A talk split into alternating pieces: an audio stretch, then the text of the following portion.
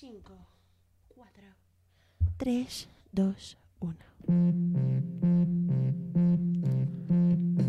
Q. Q, Q. Q, Q, Q, Q, Q, Q, Q. Q, Q, Q, Bienvenidos todos al podcast que nadie escucha en Bogotá. Sí, literal. Bienvenidos todos. No, ¿cómo se eh, Hola, Bogotá, ¿no? ¿Cómo se- Hola, buenos días Bogotá. No, pero, ay, ¿cómo era la de la melodía estéreo? Em, Estéreo. No, yo No, no sé. no, era como. Bueno. Buena hora. Bueno, en fin, sí. Bienvenidos todos a otro episodio de No llores mi pastel. Somos eh, María Fernanda Cleves y... El TRTR. ¿Por qué estás así? ¿Por qué estás como tan callado? O sea, emocionate, necesitas que hagamos una pausa activa. Sí.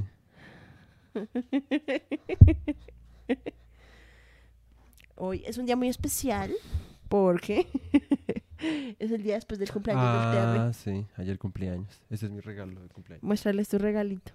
Lo regaló Mafe y su mamá y sus hermanos. Modélalo, modélalo. ¡Woo! Y- que- Para que cómo se me vería pegada. Este no es un regalo, pero también es mi camiseta favorita, entonces... Hoy es el día de las camisetas de la infancia. Sí, literal. Como de muñecos de la infancia. Solo quiero que sepan que yo no me acordaba de eso, me acordó, pero uno de los nombres que habíamos pensado, porque a mí antes no me tramaba mucho, no yo Para los que sean verdaderamente fans, que están aquí desde el primer episodio, sabrán que la primera idea para el nombre del podcast, porque como raro, Nicolás no estaba de acuerdo con el nombre eh, y él quería que fuera algo más, yo no sé qué putas. Y entonces, ¿cómo era que le ibas a poner? Pinky Cerbero. Algo así. Una sí. mierda así. No, era Slinky. Ah, Y es Cerbero. Linky Cerbero. Porque me tramaba el resto Pinky Cerebro. Lo cual no sé si nos hubiera traído problemas de... Pues obviamente, además se- siento que sería re X. Pues yo sería Cerbero. Cerbero y tú serías Slinky. No, pues qué putas. Además, Sí, es repaila, porque claro, entonces como tú eres el hombre, entonces tú eres el cerbero. Pues ¿Sí? porque soy ce- severo cervecero. Todos sabemos que no. Porque no les cuentas cómo ahorita que estábamos jugando con tu familia, te tomaste media, o sea, antes de que estábamos jugando, te tomaste media lata, ni siquiera botella, lata de cerveza y quedaste borracho. No, qué borracho. Quedaste tan prendido que te Qué dio prendido, sueño. Qué prendido. Que te dio sueño. o sea, eso es too much, man. Sí, es que la cuarentena me cambió. Porque Eso era así antes de la cuarentena. No, antes no, antes, o sea, antes ya había, o sea, ya era media copa, ahora sí como un octavo de copa, pero es que la cuarentena, es que lo que pasa es que la cuarentena empieza a ser más saludable. Eh, Poquito. y pues dejé la Coca-Cola. Ahora no tiene tomo, nada que ver. ahora tomo H2O. Que hace un año decías que era asquerosa. sí. Y, Y, no es tan asquerosa. no, no es ¿Te tan has dado asqueroso. cuenta que rica? Sí, es que estaba muy azucarado. Es que, en serio, pues es que a ti todo te... Obviamente, pues, acostumbrado a la Coca-Cola, que eso le quema a uno como las papilas gustativas. ¿Es en serio? Pues, o sea, me refiero porque Ah, tiene ok. tanta azúcar que pues ya Sí, llega un sí. punto en que ya uno, a menos de que no tenga el mismo nivel de azúcar que una Coca-Cola, pues todo le va a saber feo. Eso es que repaila. Sí, pues el caso es que me volví más saludable. Entonces también dejé de tomar resto porque pues la verdad ya no disfrutaba tanto como emborracharme, la verdad. Sí, no. O sea, como que un tiempo donde, a pesar de que me daba un guayabo el hijo de puta, como que, como que me tramaba resto. O sea, para mí era, "Uy, sí, voy a salir y me emborrachar, paila. Porque además, obviamente emborrachado, pues me pongo más sociable y más hablador, lo cual, Sí, a veces, sí, como que si estoy como en un evento social, algo pues así, es no. necesario. Exacto, no me sale. Sí, estoy sobrio. Pero, mm, pero no, como que ya me sabía mierda estar como... Ay, sí, a mí también, la verdad. O sea, digamos, la última vez que los que escuchaban el podcast de principio de año, en donde... No, de final de año. ¿De final de año fue? Sí, fue el, el final de final de año. Eso. Entonces el caso es que en ese... sí, no, no fue, Fue el de especial de final de año, se llama especial de final de año. Pero lo hicimos cuando yo, cuando, cuando yo volví a Ibagué. Créeme que no. Bueno, está bien. Fue antes de que te fueras a Ibagué. Bueno, yo no sé.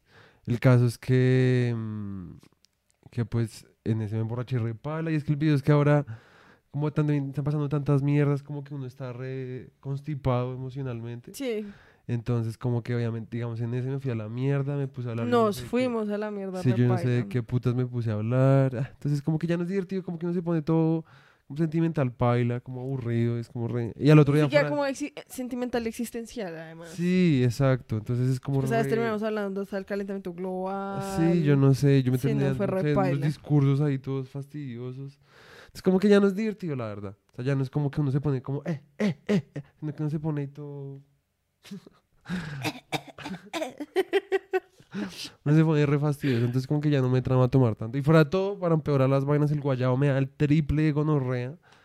O sea, ya me puedo tomar una cerveza, mañana me voy a levantar con dolor de cabeza, Es que probablemente. ya pareces un cuchito como de 60 años. Ya soy un cuchito. Ya, lo mejor es aceptarlo. Soy, soy un cuchito en el cuerpo de un joven, lo cual pues es el Eres sueño. de- Benjamin Button. Es el sueño. soy Benjamín Chaqueta.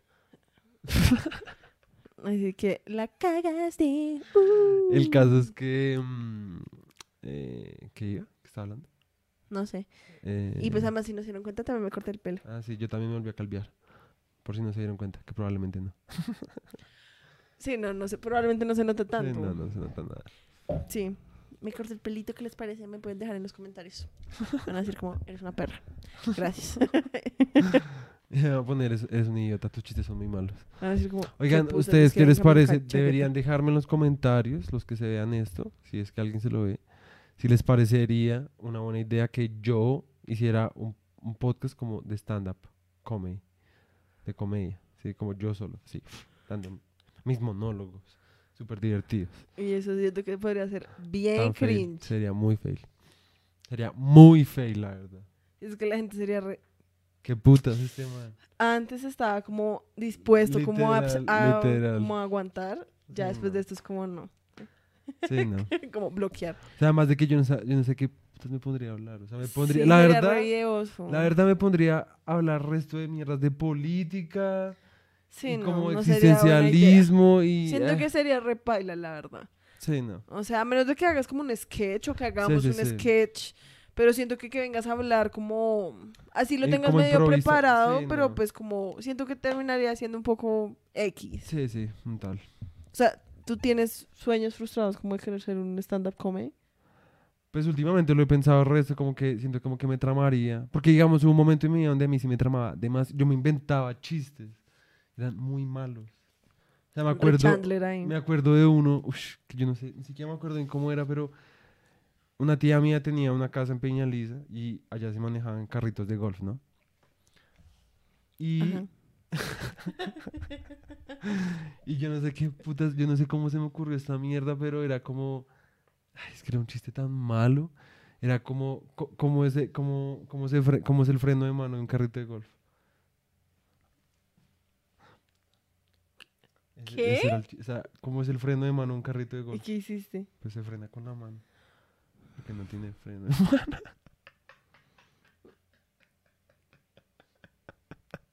Y eso es lo que pueden ver en el especial de Nicolás Sánchez Rapaín, solo aquí en el canal No llores en mi Y pastel. la verdad, yo sería como una versión como, Como el cuenta huesos. como pésima del cuentahuesos. Porque el cuentahuesos los conta o sea, eran chistes malos, pero era su propósito, ¿sí? Y por eso daba risa. Pero Sí, es no. que yo ya es como re... Sí, como sí, que siento ya- que la verdad sería bien fail. O sea, a menos de que en serio te sen- porque es que además uno piensa que hacer stand-up es re fácil. sí, exacto. Como que simplemente llegar ahí y hablar resto de Ajá. mierda. Y pues eso es, o sea, yo no estoy diciendo que obviamente se compare como con ser médico, pero pues, o sea, no es tan fácil, si me entiendes? Porque, que. ¿qué hiciste? ¿Miraste el bombillo? Em, a esos manes pues les toca en serio como trabajar en su material como por resto de Pues tiempo y todo como el tiempo. ir refinándolo, como Sí. "Mm, este chiste no, la gente sí, no se ríe tanto. No, y que pues... O si lo cambio esto, la gente se ríe más. O sea, eso es, la verdad, pues una tarea re ardua, como de ir de a poquitos, como Sí, que le gusta a la gente, que me gusta a de mí. lo poquito que yo he visto, pues no es como... O sea, que ese es el chi- o sea, la tipo de, de- de cosas que uno piensa un stand-up y es como que uno es, y le- es- eh, pararse en una tarima y ponerse a como una lista de chistes. ¿sí? Es como, tomen este chiste, tomen este chiste. Y la verdad, de los comediantes que yo he visto, que son chimbas, pues la verdad no es como contar chistes, es más como... Contar historias que con- son chistosas. Exacto, exacto, como tener una línea discursiva incluso, que puede sonar re tonto y re nerd, Mamerto ahí. Sí. como- pero la verdad, pues e- esos son los mejores stand-ups, como en el que uno no siente que le están listando unos chistes, sino que uno siente que es como Sí, un que no diálogo. como, ¿qué piensan sobre las personas que salen a la calle en chanclas? ¿Sí ¿Me entiendes? Es como re, ¿what? Exacto, exacto. Sí, o sea, como, digamos, supongo que te refieres como a Bill Burr, Sí. como al estilo de Bill Burr, pues que el man, que pues lo que pasa es que obviamente, pues, o sea, obviamente, pues sí hay gente que tiene como talento para eso, porque tienen como... eh, Una chispa. Como, no, como algo innato para contar historias. Sí, sí, ¿sí me entiendes? Como que la forma en la que hablan y cómo cuentan las historias ya es como interesante, porque ni siquiera es que sea chistoso per se, sino como que es interesante y como Sí, que sí, lo sí. atrapa a uno. Y pues obviamente ya después le van metiendo como pedazos como más chistosos. Ajá, exacto. Sí. Es como... Ah, yo supongo que todo el mundo que escucha esto probablemente le han salido los avisos como de doméstica, Sí. sí, como de cursos de doméstica.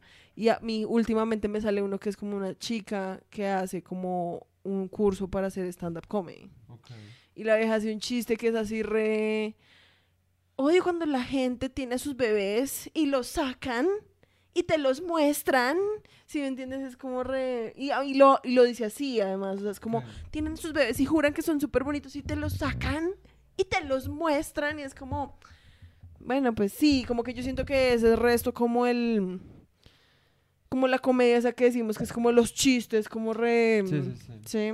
Sí, pues es que, que, no es tan es interesante. que la verdad la comedia, o sea, es muy difícil, es que es muy Sí, difícil. además porque- es algo re O sea, si, si yo soy muy honesto, o sea, yo tampoco es como que haya mirado a muchos comediantes en español, pero la mayoría de los que he visto, pues son, pues, eh. Digamos, ¿tú qué piensas de Juan Piz? ¿Sabes quién es Juan Piz? Sí, obviamente. Pues no sé, a mí me parece que el man ha, ha subido de nivel.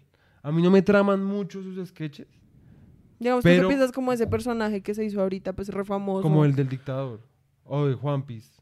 El de Juan Piz. No, a el mí, de- a mí me trama, y me trama porque... Es que, a ver, ese es el video que, digamos, el man cuando yo lo veía en propagandas o incluso medio lo escuché alguna vez en, en los comediantes de la noche, que fue donde el man se volvió famoso, ¿cierto? creo. Y, y como que, pues yo también creo. Y creo, y pues al principio era como re, "Ah, qué fastidio ese man, qué fastidio. Pero con las últimas cosas que ha sacado, o sea que igual, pues vale verga lo que yo opine, porque pues al man le va re Sí, bien. pues además, lo O que sea- decimos, pues el- el- la comedia, pues como el arte y como todo, pues es re subjetivo. ¿sí? Sí, o sea, digamos, yo exacto. me puedo ver Friends y a mí me puede parecer que es el mejor programa y que es re chistoso, pero pues otra persona se lo puede ver y puede ser como re, qué putas, es un montón Sí. de gente ahí re X. Sí, sí, sí.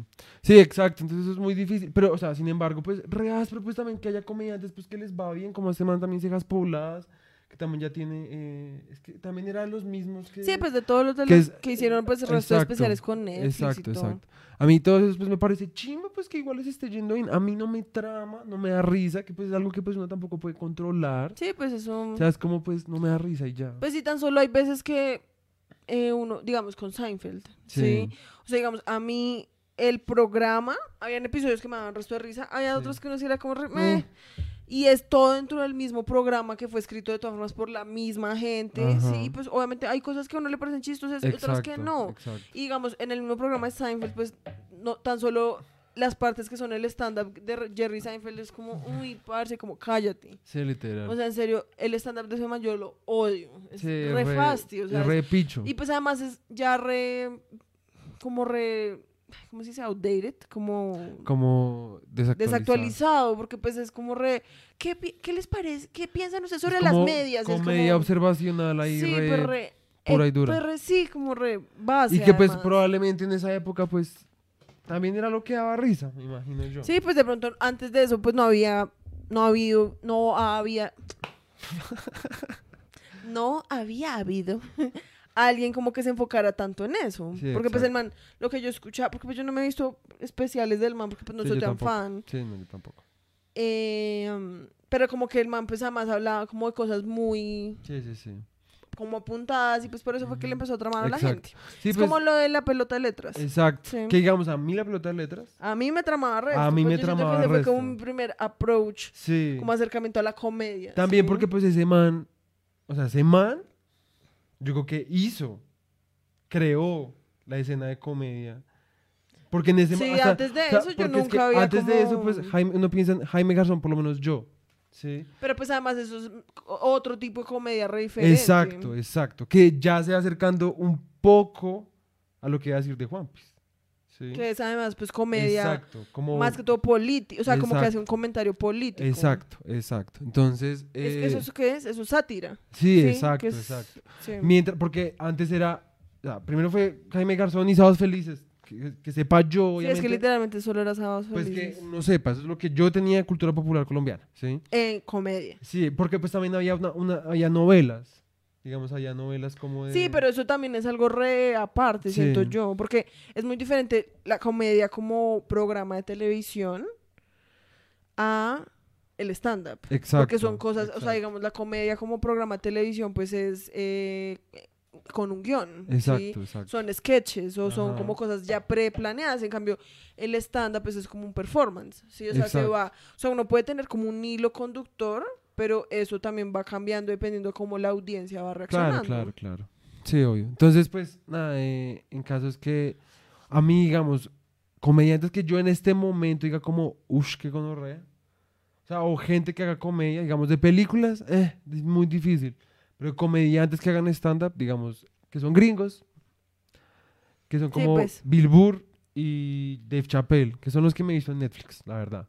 Y pues la verdad me han tramado un resto. Ah, bueno, digamos, Bobby Lee también me trama un resto, que es el de otro podcast. Lo que pasa es que Bobby Lee, pues nunca nos hemos podido ver un especial Exacto, del man. exacto, exacto. O sea, digamos, Bobby Lee, yo siento que pues precisamente como es un podcast, o sea, no- lo hemos visto más que todo en podcast, Sí, pues es lo que tú dices, es algo mucho más como personal y como que el Sí. man cuenta pues historias de su vida y pues le logra meter como comedia y pues Ajá. eso es re áspero, ¿sí? Exacto, Porque pues exacto. es como, como digamos, yo, yo lo que he escuchado resto como de, de cómo los que hacen stand-up definen como su hacer en el podcast, es como que es como el pre-stand-up.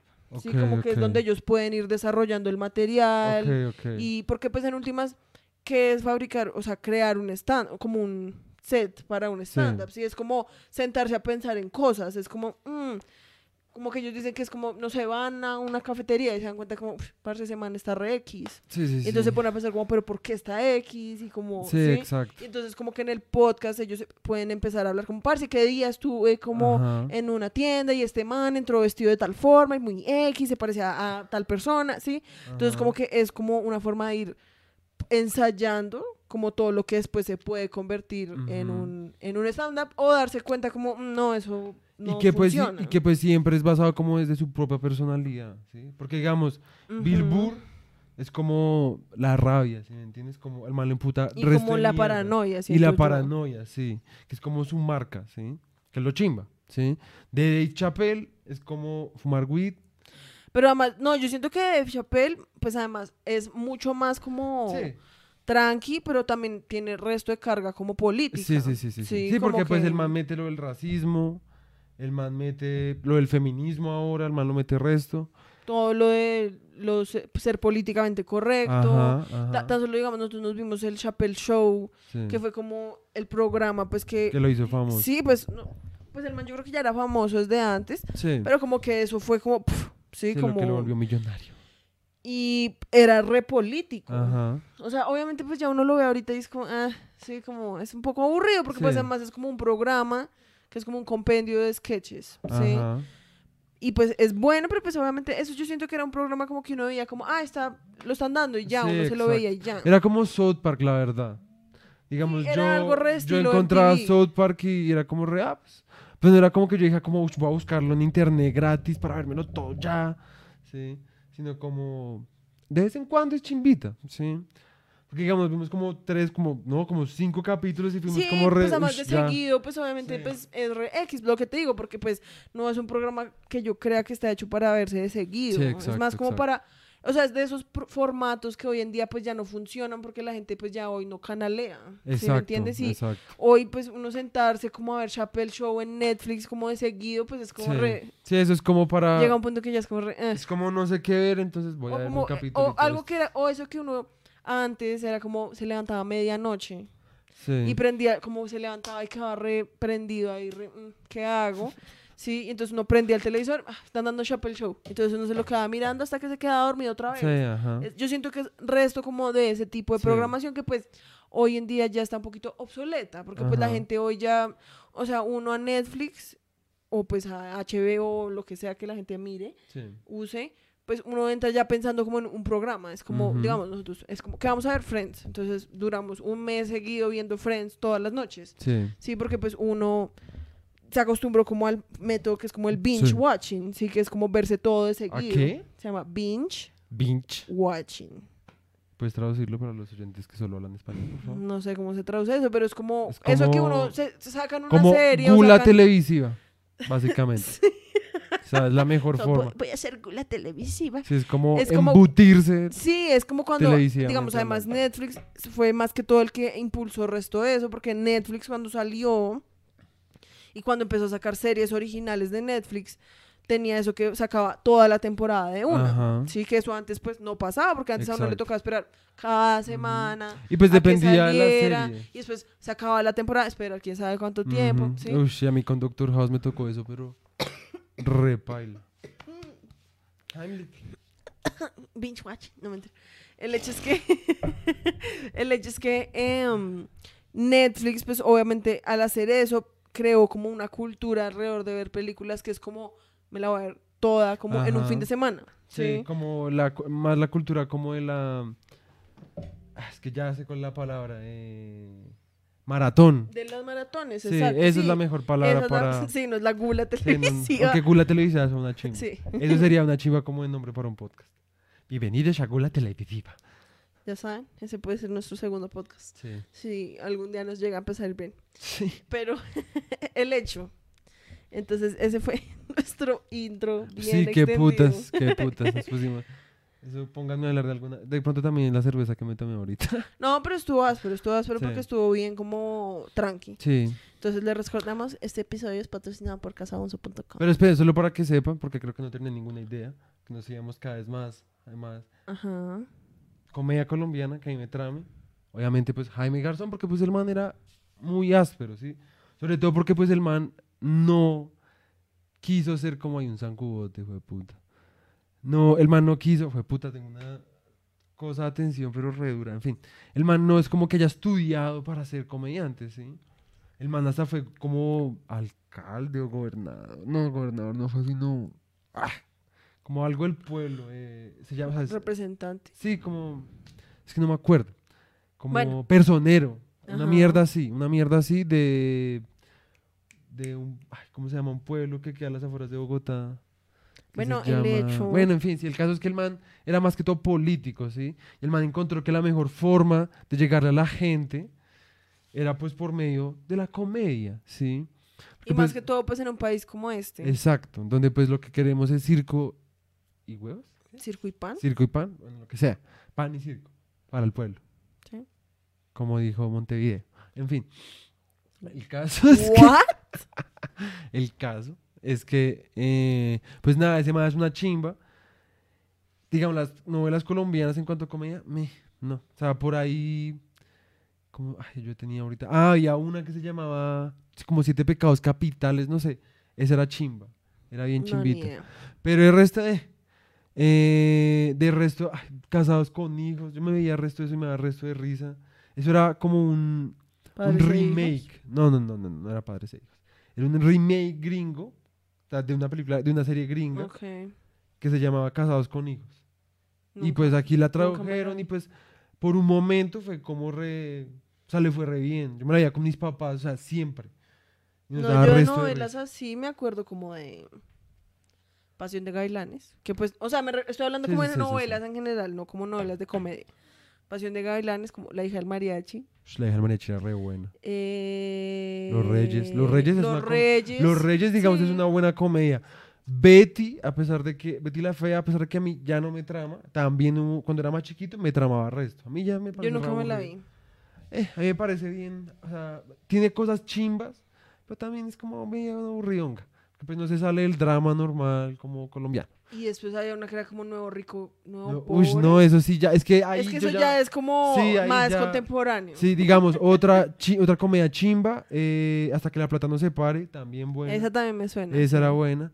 Y el resto nada más. Eh, y lo de Juan Piz, lo de Juan Piz era más que todo como que cuando yo veía el stand-up de ese man, pues, eh, tampoco es que me lo viera mucho, ¿sí? O sea, vi poquito. Y pues no me tramaba mucho, ¿sí? El man como que me caía mal. También prejui- pre- prejuicialmente, no sé cómo se dice eso. Pues prejuiciosamente. Prejuiciosamente, esa mierda. Pero digamos, ahorita lo que el man hace, pues me parece chimba, pues que el man también está intentando como hacer cosas nuevas, meterse como en otros lados. Pedro el. Escamoso era otro Uy, también. Pedro el Escamoso también era re buena. Yo era en las fiestas. Yo, Te dicen Pedro el Escamoso. no, sí. pues yo bailaba el del Pedro Escamoso el resto. Y pues todo el mundo era como re. ¡Ah! Re tierno. De verdad bailabas así. O sea, Resto. ¿te lo sabías? Sí, me tramaba mucho. Pirulín, yo no me pin, acuerdo pirulín, nada. pin, pin. De la serie, pero me tramaba el resto la canción. Yo creo que me tramaba era mucho la canción. Bueno. Y el resto sí, en fin. El hecho es que, digamos, mi mamá odia. Y mi mamá y Natalia odian a Juan Piz. O sea, lo odian porque, o sea, un día en la empresa de mi mamá, como que fueron, como que invitaron al man para que el man hiciera un set. Sí. Porque pues en la oficina de mi mamá como que lo aman, Sí. ¿sí? Porque pues hoy en día está pues re de moda, Sí, sí, el man sí. está re en boga. Y entonces al man lo Boga. invitaron, está en boga. Boga, boga, boga, Está en boga, boga. Boga. Boga, boga, boga. Hoy estamos boga. bien X's. el hecho es que el man hizo un set y eso era pues virtual, ¿no? Eso fue hace poquito. Y pues ella, mi mamá y mi hermana lo vieron ahí por internet y salieron como re, uff, ese man Juan Piz es una mierda, el man es re insensible, el man ahí burlándose de la gente que es como una mierda re X, así es Sí, como pues, lo que te decíamos, pues eso de todas formas pues es re subjetivo, sí, o sea, ellas, que- a ellas lo que más le rayó fue como que el man era como súper irreverente. Sí, como que no tenía respeto por nada. O sea, eso era lo que decían, como, ay, pero Sí. él burlándose ahí de, de los viejitos que se mueren, algo así, o sea, como... Y que pues, listo, o sea, no es su tipo como de comedia. Ajá, Para mí, exacto. antes, a mí eso me parece pues áspero. exacto, ¿sí me exacto, entiendes? Porque exacto. pues, pues, ¿qué? O sea, si uno no se puede burlar como de ese tipo de cosas, pues, parce, pues, Exacto, exacto. pues, ¿a qué jugamos? Sí, pues Sí, eso ya como- es la sensibilidad de cada quien, pues también hace parte de esa subjetividad. Pero, digamos, ya me acabo de acordar de algo importante. Mi comediante favorito, por excelencia, en todas las épocas, es un man que se llama. Se me olvidó. Kaufman. Andy Kaufman. Andy Kaufman. Ush, ese man era. Sí, es que tú, ese man ni sea, siquiera era comediante, ese man era, convirtió, convirtió, convirtió la comedia en una forma de expresión artística. Sí. O sea, es una vaina, a mí me parece muy áspero, muy, muy, muy áspero. Ese man es una chimba. Sí, pues para los que de pronto no saben quién es Andy Kaufman, se podrían ver la película, ¿cómo es que se llama? Mr. Moon. no, no, no, no, no. Em, La que es con Jim Carrey. sí, sí, sí, por eso. eh, se llama. No, se me fue. Algo on the Moon. Walking on the Moon, algo así. El lunático en Ah, español. Man, Man on the Moon. Man on the Moon. Que es como un doc medio documental, ¿verdad? Sí, pues es como un biopic. Sí, es como una biografía. De la vida de Andy ajá, Kaufman. Y pues la verdad, o sea, en serio es re áspero. O sea, como que en man serio. es muy áspero. Y pues si buscan, digamos, mi. ah, ¿Será que lo buscamos? Ok. Es que a mí ese set que el man hace como en Saturday Night Live, creo que era. El de Mighty Mouse. No, espérate. I like to sing it. I like to sing it and the feeling of the movie. I like to sing it. I like to sing it and the feeling. El man hacía de Elvis. No, es que el man hacía muchas cosas. Es que el man empezó, fue como un impersona- em- Ajá. impersonador, imitador Imitador. de Elvis. Sí. No, Judas, no. ¿Juras? Ay, para los que ven TikTok ahora lo entendí. Sí, yo no sé. Para los que no ven TikTok, como yo. No, ahora no he entendido. I like to sing it. I like to sing it and feeling the movie. Ok. I like to sing it. I like to sing it and the Creo feeling que es the este. movie. A ver, mucha a ver. Ya, pues hoy Eh, también nos pusimos a hablar de otras cosas, ¿vale? Pues vale, verga, para eso este nuestro podcast y así no, acá no traemos lo que se nos da la gana, ¿ok? Llego aquí, yo no me voy a poner. ¿Eso sabías que es re ofensivo? A los costeños. Y yo tengo sangre costeña. Entonces yo sí puedo decirlo. Yo sí me puedo. ¿A ti te parece ofensivo? No. Ah, bueno, Pero porque yo soy costeño. por eso. La verdad es que no soy costeño. Sí, o sea, cállate. Soy más rolo que el puto. Más bien cállate, chico, porque tú no sabes de qué estaba hablando. Uy, vamos, ush, deberíamos hacer guerra entonces un día de estos. Tú sabes que yo te So- gano, re duro. Sí, yo sé. Bueno, este creo que es el set. ¿Está la mejor calidad? For my next number, I'd like to. I'd, seriously, I'd like to uh, sing a song which is. ¿Sabes, sung hermana, quién se parece? Al niño de-. De Six Sense. Como a... Un poquito. Man, es muy No, mentira, creo que no era este. Ay, qué torta. Qué putas. Man, todo sudado.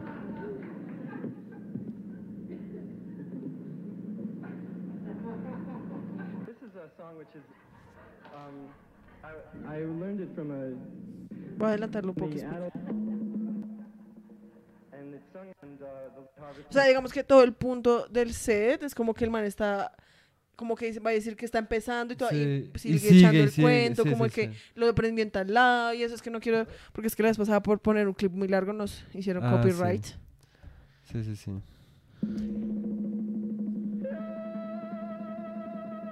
Además, Man, es muy áspero. además el man en realidad cantaba una gonorrea. El man es una chimba.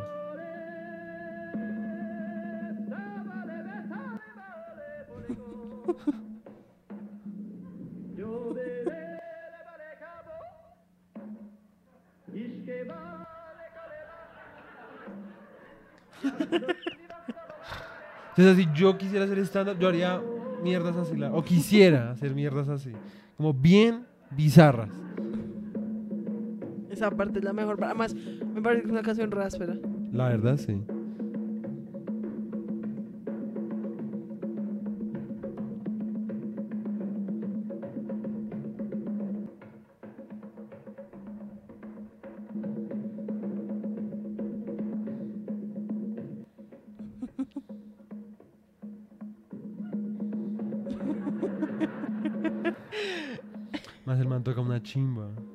Es una gonorrea. Más muy áspero.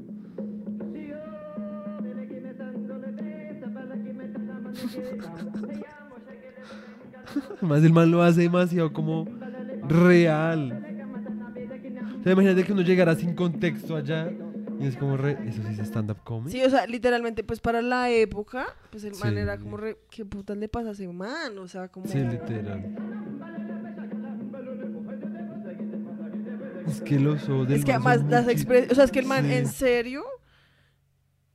El man es un genio en el sentido que Sí, el man en serio tenía como todo calculado, como hasta en la más mínima Ajá. cosa, ¿sí me entiendes? Porque, o sea, era como...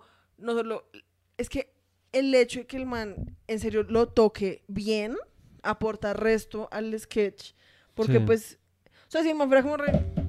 Sí, Pues sería como re, ay, pues sí, el man está haciéndose ahí el huevón. Ajá. Pero es como un man que sí está tocando bien una canción, pero obviamente la letra no tiene nada de sentido. Ajá. Sí, y Pero las em- expresiones faciales como que le, le dan como otro nivel, porque además como si estuvieran contando una historia, Sí. una- un montón de gibberish, así que no dice nada. Sí, exacto, exacto.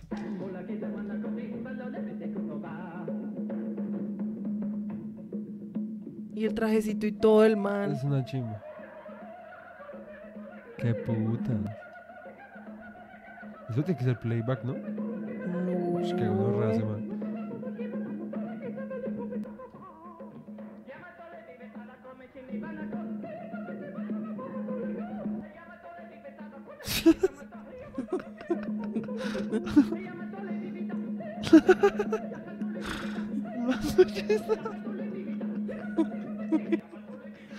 Siento que además son el tipo de cosas que...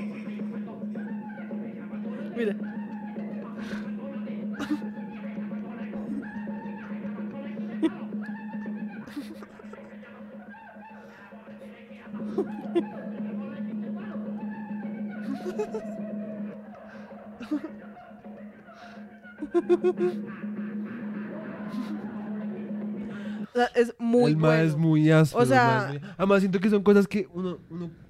Yo siento que la razón por la que gustan es porque, digamos, yo hago esa clase de cosas cuando estoy solo. Sí, Y, o y sea, se me salen como sin exacto. querer. O sea, yo estoy en el baño. Digamos, hoy estaba como.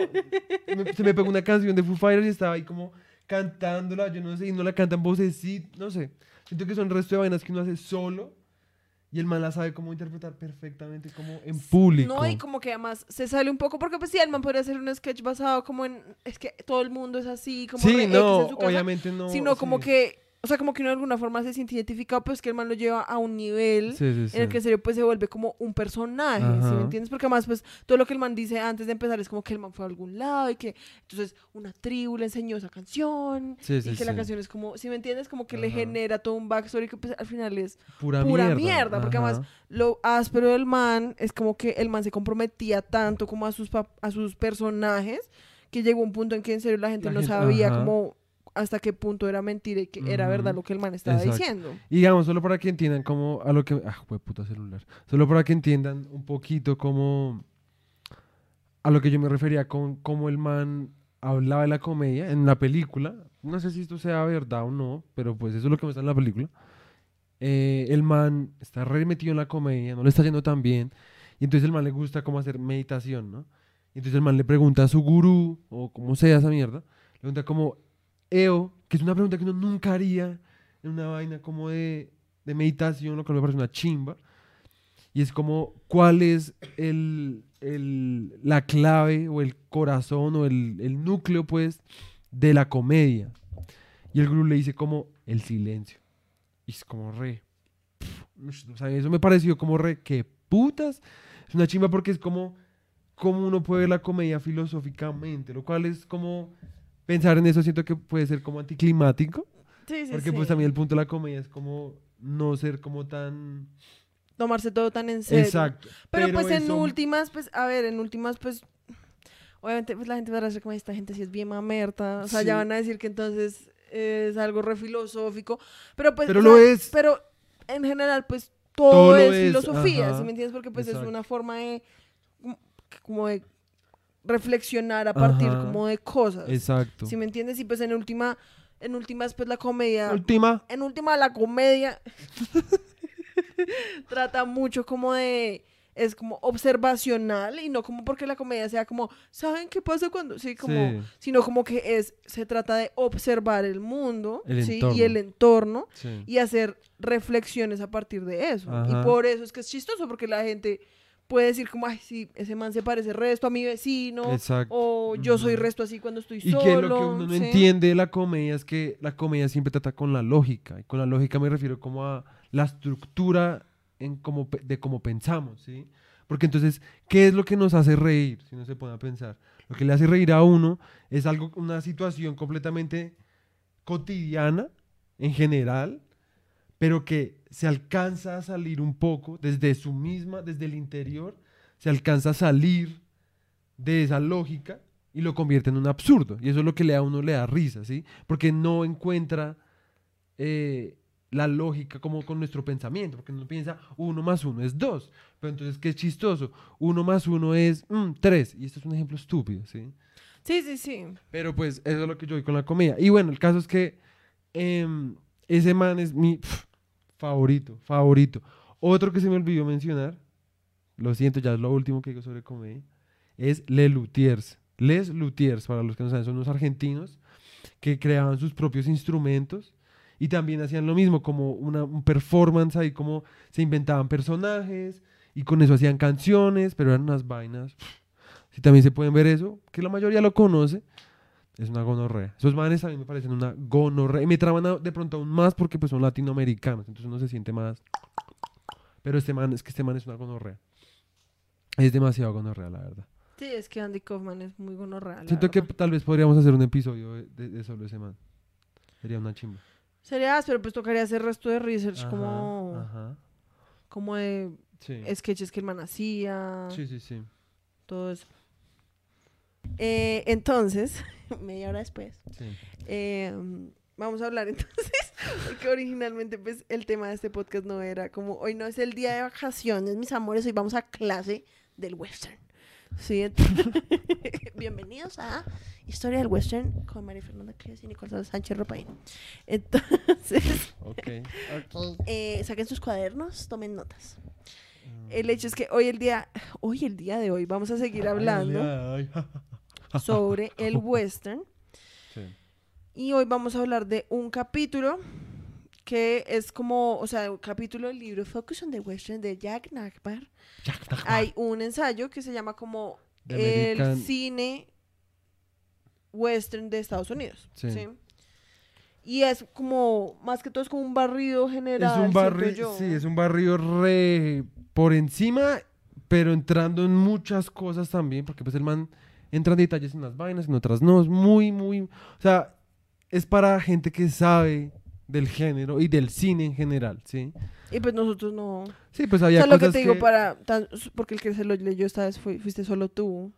Y pues tú decías como que en serio, pues había un resto de cosas que era como re. "Mm", Sí, pues, o sea, había vainas que el man mencionaba que uno no sabía si se refería si era un director, un grupo, o sea, una productora, uno- unos directores, no- no, un grupo de actores, como que había veces donde no era tan claro porque pues yo tampoco tenía todo el bagaje como de, de- de- del género y el cine de esa época, entonces pues obviamente era, fue complicado, entonces yo cogí pues obviamente lo más importante, lo que yo creí que era más importante, y pues en principio el man lo que habla es de que basa, o sea, bas- el man se basa resto como en qué películas se hicieron, qué, qué directores hubo, qué directores fueron los más importantes, qué personajes más bien fueron como los más importantes, y con personajes no me refiero solo a actores o directores, Sí, que personas. sino que personas, ajá, tuvieron parte en la creación de ese género, pues en la consolidación, pues, ¿sí? Porque obviamente que ir- para que los directores hicieran películas,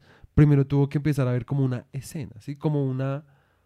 una- todo lo que hablamos la vez pues, pasada, pues, de que ya había como culturalmente una necesidad, Sí. sí, como de el romanticismo del western, de la naturaleza, volver a la naturaleza, sí, que digamos, algo que pues yo no me, o sea, obviamente pues esas son las cosas que suceden cuando uno en el 2021 empieza a leer sobre cosas que pasaron en 1900, Sí. sí, a comienzos de 1900, que además hablaban de cosas que habían pasado en 1800. Sí, sí, sí. Porque cuando yo, o sea, uno al estar ya tan alejado del momento inicial de la creación de esas películas, pues yo la verdad por mucho tiempo pensé, hasta hace poquito, pues pensaba como que pues esas películas estaban haciendo a la par de que estaban pasando esas cosas. Ok. Sí, porque pues, pues para uno que además no, no vivimos en Estados Unidos, no crecimos en Estados Sí, Unidos. no ¿sí? sabemos esa historia, sí. Y no solo como temporalmente estamos relejados, sino también geográficamente, ¿sí? Como que por...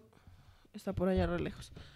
Eh, por mucho tiempo, pues yo pensaba como, ah, pues pasó tal cosa, pasó tal guerra. Entonces los manes sacaron una película, como re cerquita. Y no, o sea, las películas fueron hechas pues bastante tiempo después Exacto. cuando ya esos, esos sucesos habían, pues ya estaban como re, lo que decían, como que parecían, las películas parecían más, era como relatos, como del abuelo que le dice a uno, Ay, el zancudo. sí, relatos del abuelo que le dice a uno como, cuando yo estuve en la guerra me tocó, pe-", ¿sí me entiendes? Como que suena resto así. Sí, sí, sí. Entonces, como que eso es algo que también es re- siento yo que es re importante tener en cuenta y es que como que hay una dilatación del tiempo, ¿sí? Como entre cuándo sucedió el suceso, el Sí. evento, Ajá. a cuando empezaron a hacer A películas. representar ese evento. Ajá, Exacto. sí. Y después pues, ya todos los remakes que le vuelven a hacer ese evento una y otra Sí, vez. sí. ¿sí? Ajá. Y de cómo ese evento pues forja de alguna forma estructuras dramáticas como de, de ese género cinematográfico. Además está todo loco ese hijo de puta. Además, en serio está gigante. Este perro. bueno, sigamos. En fin. El caso es que El hecho, a lo que yo iba con eso es que, pues, o sea, es.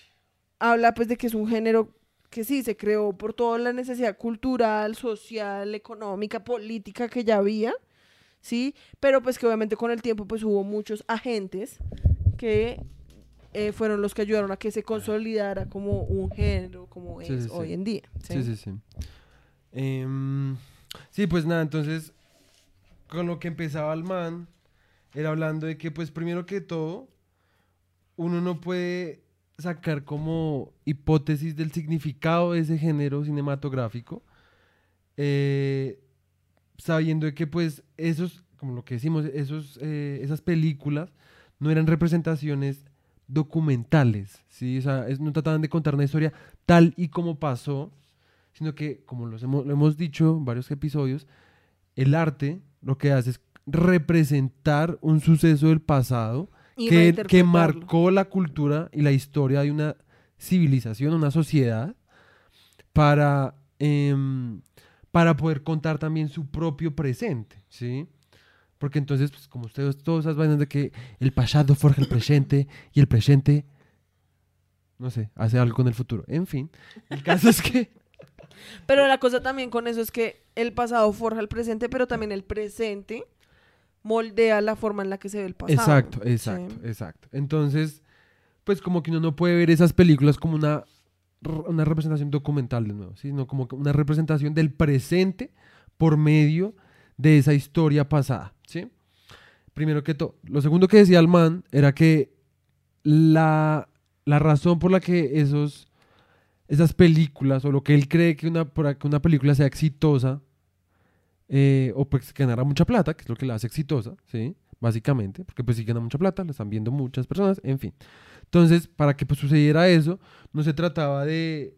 de mm, De su producción. de su pro- o sea, obviamente tenía que ver que la producción fuera buena, que la fotografía fuera buena, sí, que todo lo práctico y, y objetivo pues estuviera bien para que generar esa ilusión de que pues usted está viendo una historia, o sea, los errores de producción no lo están sacando pues de esa ilusión que es, que es la pantalla y que lo que verdaderamente atrapa al espectador es la empatía, ¿sí? O sea, generar personajes con personalidades que lograran generar em, Conexiones empáticas. conexiones sentimentales, emocionales, ¿sí?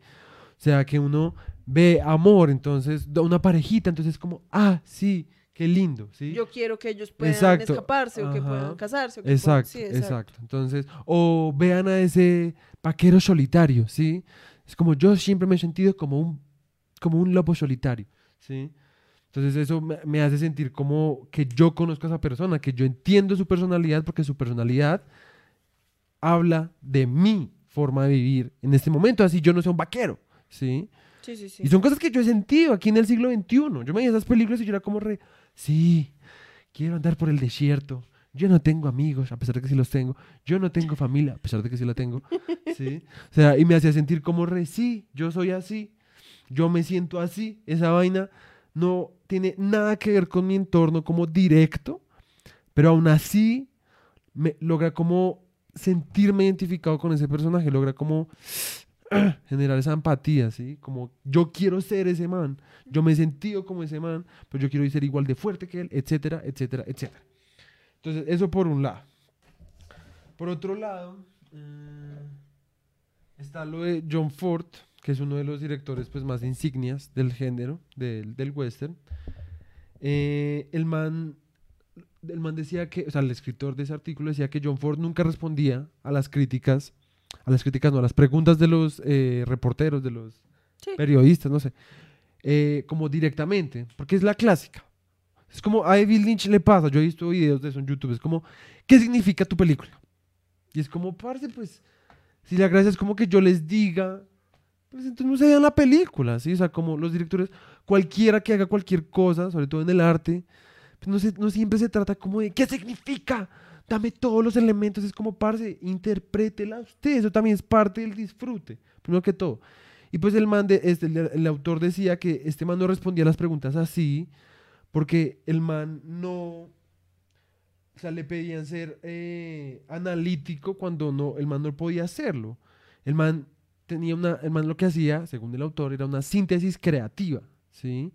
De esas imágenes que uno ve en el cine, ¿sí? No era una síntesis analítica, ¿sí? El man no le mostraba unas imágenes para decir como, este elemento es vaquero, este elemento es pistola, ¿qué pasa si los uno encuentras al vaquero que dispara? No, sí, eso es un estúpido, yo sé, pero... Sí, pues, o sea, es que yo siento que también, pues eso resalta un poco que pues el ser humano en general pues siempre ha estado obsesionado con la búsqueda por un sentido. Sí.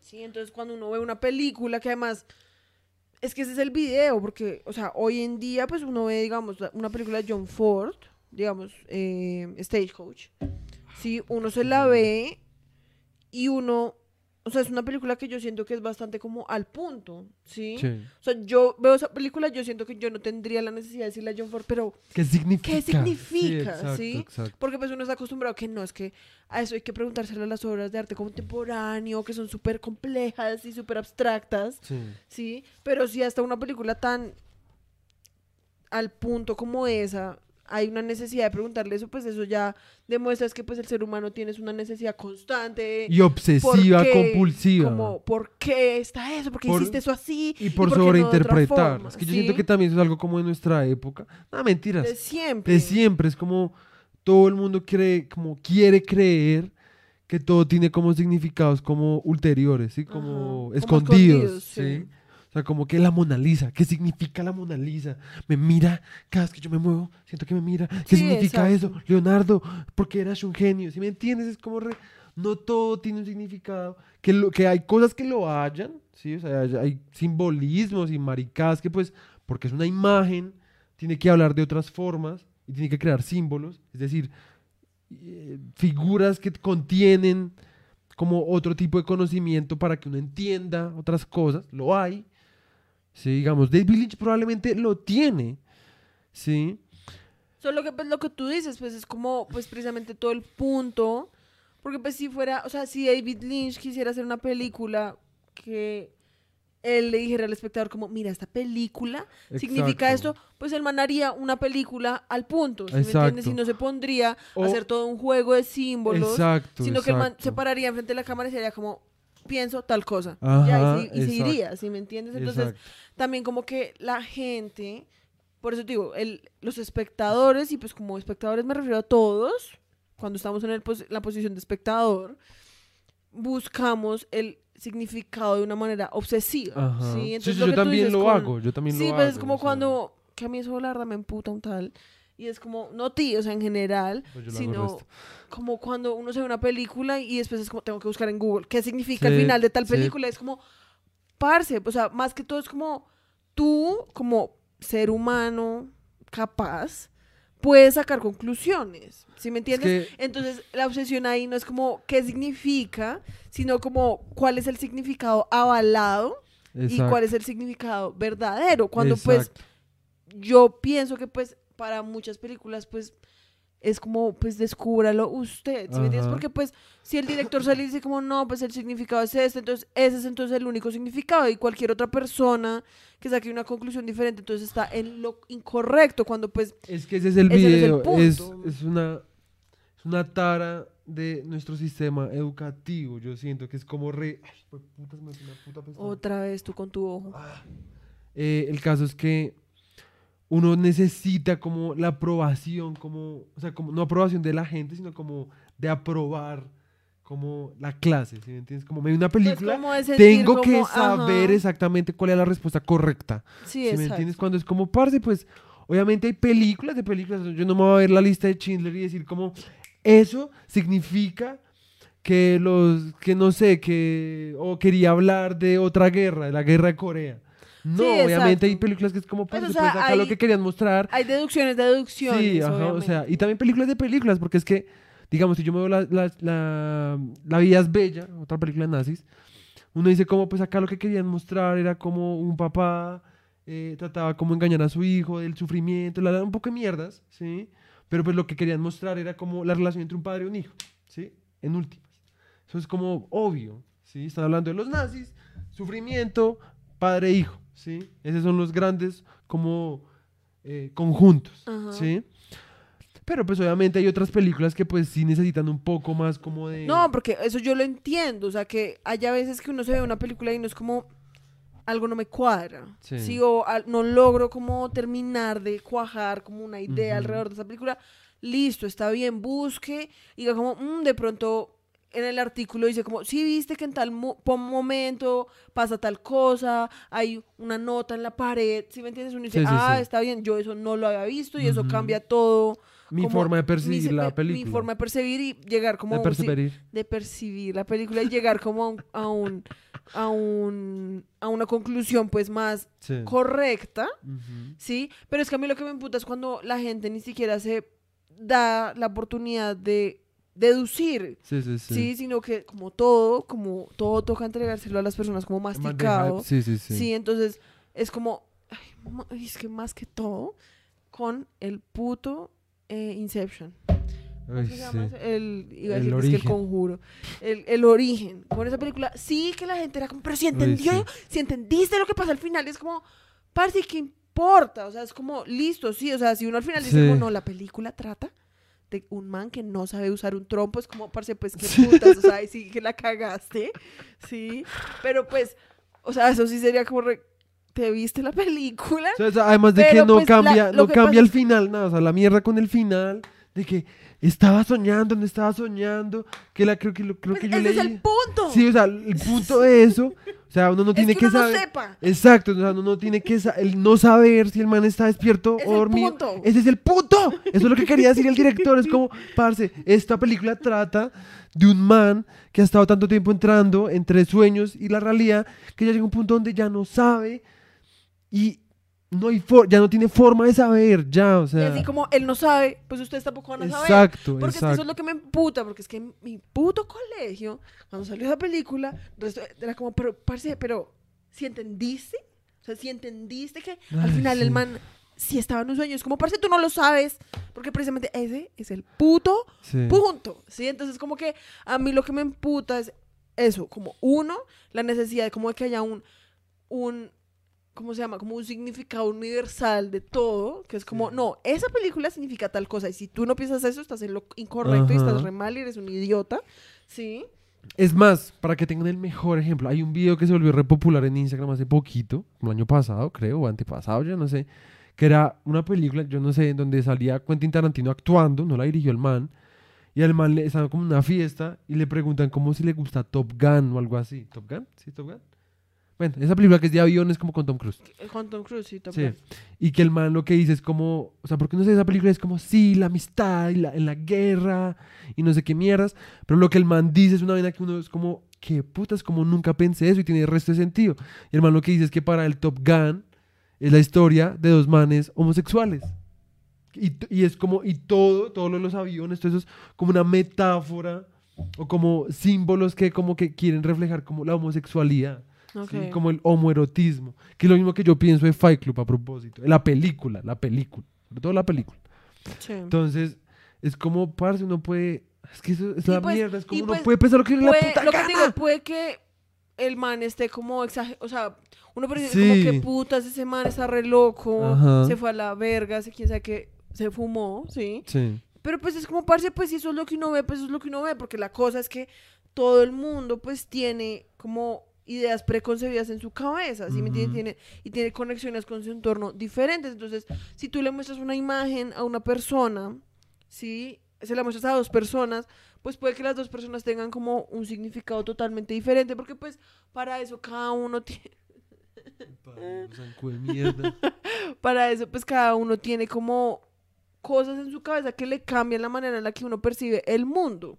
Porque pues para eso pues entonces hubiéramos crecido todos con los mismos papás, en los mismos lugares, en las mismas condiciones. Es como una araña voladora. Me dio hasta escalofríos. El hecho. Bueno, sigamos. Soy re insectofóbico, lo siento. Eh, sí, en fin. em, es que pues nada. Lo de John Ford. Eso decía de John Ford.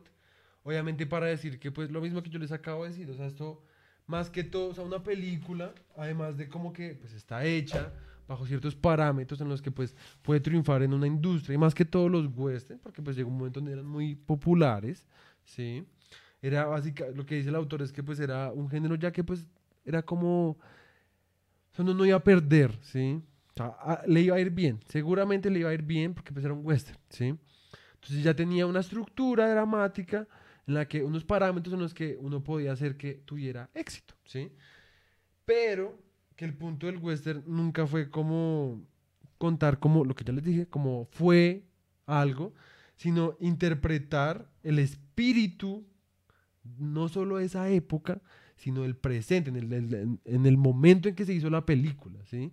Y interpretar a partir de eso, a partir de, o sea, porque es que eso es lo importante de las películas, ¿sí? O sea, lo importante de las películas, sobre todo de películas que están hablando de otras épocas o de, o de cosas así, o no, incluso no puedo hasta pensarlo hasta con Star Wars, ¿sí? O sea, como con películas futuristas.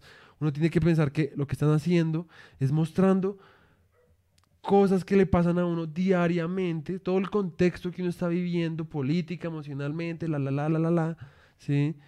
Y interpretarlo de una forma como más em, dinámica, Sí. por así decirlo. Uf, uf, se vino, se vino, se Ay. vino, ese hijo de puta. Eso nos está cagando. En el título va- tiene que estar el Mosco. Es como El Sánchez Mosco. y Cleves contra el Mosco. Ush, el Mosco sería una, una chimba de nombre para un luchador de esos eh, De- de, lucha libre. Bueno, entonces tú dices que acá, pues voy a sintetizar. Sintetizar. Sintetizar. Sí, Pues sí, sí, sí. listo, entonces el autor dice que las películas pues eran una empresa, estaban hechas era para hacer plata, muchas de ellas, precisamente porque pues desde 1903 el western ha sido una apuesta segura, ¿sí? El punto del western nunca fue contarlo, co- sino interpretar el espíritu, bla, bla, bla, de una época, y además pues mucha gente, como hablamos, no solo en las películas, sino como en el género western, tanto en literatura como cómics y eso, pues muchas personas dejaron como empezaron a hacer películas o pues a trabajar en el género western porque sabían que les iba a ir bien, porque era lo que estaba en boga, ¿sí? Entonces, bueno. Y dice que una película es exitosa cuando la historia llena a su audiencia de una necesidad emocional Eso, eso me al mundo, al, al punto en el que se paga para experimentar esa, como para, sí, como para experimentar esa conexión, Sí. que pues es como prácticamente lo mismo de la catarsis como griega Sí. romana. Sí, griega, griega. Sí, como que es la necesidad como de ir a, la- a un lugar donde tú puedes experimentar necesidades así, sean como fabricadas, ¿sí? Porque pues es como, sí, es como si te inyectaran una dosis como de tristeza, ¿sí? Entonces Sí. tú puedes ir, ah, lloraste y ya sales como del Ajá. cine, como, re- ah, ya. No, no es como si te inyectaran, es como que tú tienes ahí todo eso como cargado, ¿sí? De otras cosas que, te, que le pasan a uno en la, en la vida y pues esas cosas lo que hacen a veces es sacarla. Porque uno también uno necesita hablar con uno mismo. Ya me puse, re- dije resto de cosas recursos y re estúpidas, pero bueno. Bueno, Otra entonces, cosa que el pues, man decía es que hubo dos, eh, ¿cómo es que se dice trend en español? Tendencias. como dos tendencias predominantes. Entonces, estaba la todo lo anterior a la Primera Guerra Mundial y pues todo lo después. Entonces, todo lo anterior a la Primera Guerra Mundial era como lo heroico, en el sentido de lo que hablábamos de la historia del héroe, que ha sido la estructura dramática por excelencia desde que el ser humano empezó a tener conciencia. Eso rimó. Y pues es Que es un héroe impulsado Ajá. por la fe en los demás o por lo menos capa- Capaz de empatizar. Exacto. Y la otra, que es después de la Primera Guerra Mundial, que pues obviamente esa guerra traumó a todo el puto mundo, sobre todo a los que estuvieron eh, involucrados, y terminó dando como un humor como comunal, como social, pues no sé, ¿sí? como de desilusión social, ¿sí? como desolación, eh, dice, desolado conocimiento del eterno salvajismo, brutal, realista, digo, brutal, de salvajismo brutal. Realista retrato del ser humano y su sociedad fracasada, o su fracaso como sociedad. ¿Sí? Sí, como que obviamente, y pensé que eso es algo que siempre pasa. Sí, o sea, antes de la guerra todo era re, "Ujú, sí, Sí. re áspero, voy a ser un héroe, voy a pelear por mi país. Ser un héroe. Y después de la guerra todo el mundo es como, re, qué mierda, Ajá. el mundo es una mierda, el La gobierno es una mierda, todo es una mierda, yo por qué fui allá a pelear contra Ujú. gente, mataron a toda mi familia y de Sí. qué me sirvió. De y que eso es literalmente lo mismo que está pasando hoy en día. Que pues, digamos, hay algo que decían y es que como que parece que cada 20 años, o sea, como cada años 20, siempre que son los 20, como que vuelve a haber como ese sentimiento, porque en Ajá. los, con la Primera Guerra Mundial, en los 20, y fue por Sí. eso era que se, o sea, por eso fue que después de la Primera Guerra Mundial se llamaron como los Roaring Twenties, que eran como los 20 así realocados y la Sí. gente hacía lo que se le daba la gana, porque después de la guerra pues la gente se dio cuenta que si no vivía, Se iba a morir pues y no iba a maneras iba a morir y pues Ajá. qué, si me entiendes? Sí. Y eso es literalmente lo que está pasando ahorita y es como siento yo que esa misma desilusión social, ¿sí? Lleva a la gente como un nihilismo, como de pues parce, pues el mundo Sí. se va a acabar, los- Sí. el puto océano está incendiado, lo- todo se va a ir a la mierda. O sea, ya Entonces, todo pues, se fue a la mierda. Así por si no lo sabíamos. Bienvenidos al fin del mundo. Entonces, pues como que llega un punto en que ya es como, re, ah, pues voy a hacer lo que se me dé la puta Sí, gana. voy a hacer Sí. lo que sea con tal de, pues, de vivir mi puta vida. Sí, porque pues en últimas me va a o morir sea, de para todas que, formas. de una forma que valga la pena haberla vivido, sino como... Porque si es el video, es que a uno obviamente le meten resto de cucarachas en la cabeza en el colegio y en la educación normal que uno tiene y es que uno tiene que seguir. O sea, yo no es como que quieran la anarquía y quiera anarquía total, pero si hay muchas vainas que le dicen a uno como sigue las reglas al pie de la letra, te jodes. Y es como reparse, pues, no sé, o sea, como hay veces donde uno tiene que decir como a la mierda, yo no tengo que seguir como puta cerveza, siempre me pone re el caso. Eh, uno tiene que a veces decir como reparse, pues, si lo que se supone que tengo que hacer es como estudiar, estudiar, trabajar en una oficina, trabajar en una oficina toda mi vida, es como re, pues no está mal, digamos, yo lo hago, sí, porque toca, pero no es como que lo, que lo que yo quiera y no es como que yo quiera hacer eso toda mi puta vida. Sí, entonces... Pues es que además yo siento que es como, precisamente, es, es la desilusión, porque pues antes, la razón por la cual mucha gente pues hacía eso es porque pues decía como, pues, parce, si trabajo, voy a poder tener una casa, voy a poder mantener a mi familia, vamos a poder viajar, vamos a poder tener carro, casa, perro, mascota, ¿sí? Y vamos a, o sea, no me importa que mi trabajo sea una mierda o que sea de oficina, porque ese trabajo me permite vivir una vida normal. ¿sí? Y Bajo es- los estándares, pues, eh, de el primer mundo, lo que sea. Es que te quitas y te pones las Claro que no. Ay, gracias.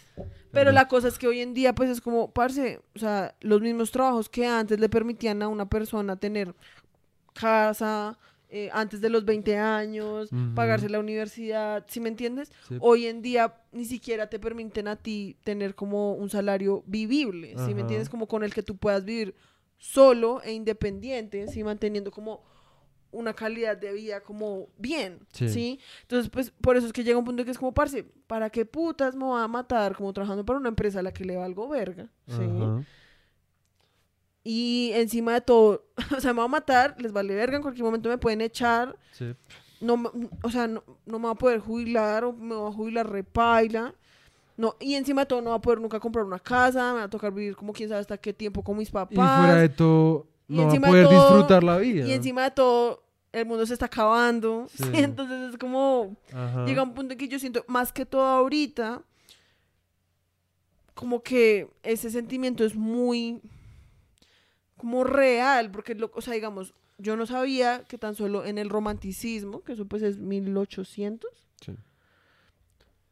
En el, en el romanticismo ya había, por eso fue que precisamente nació el romanticismo, y es porque la gente sentía que con la revolución industrial se estaba acabando la naturaleza y que eso iba a llevar a la destrucción del mundo, y eso fue en el romanticismo, o sea, en el siglo XIX, Sí. ¿sí?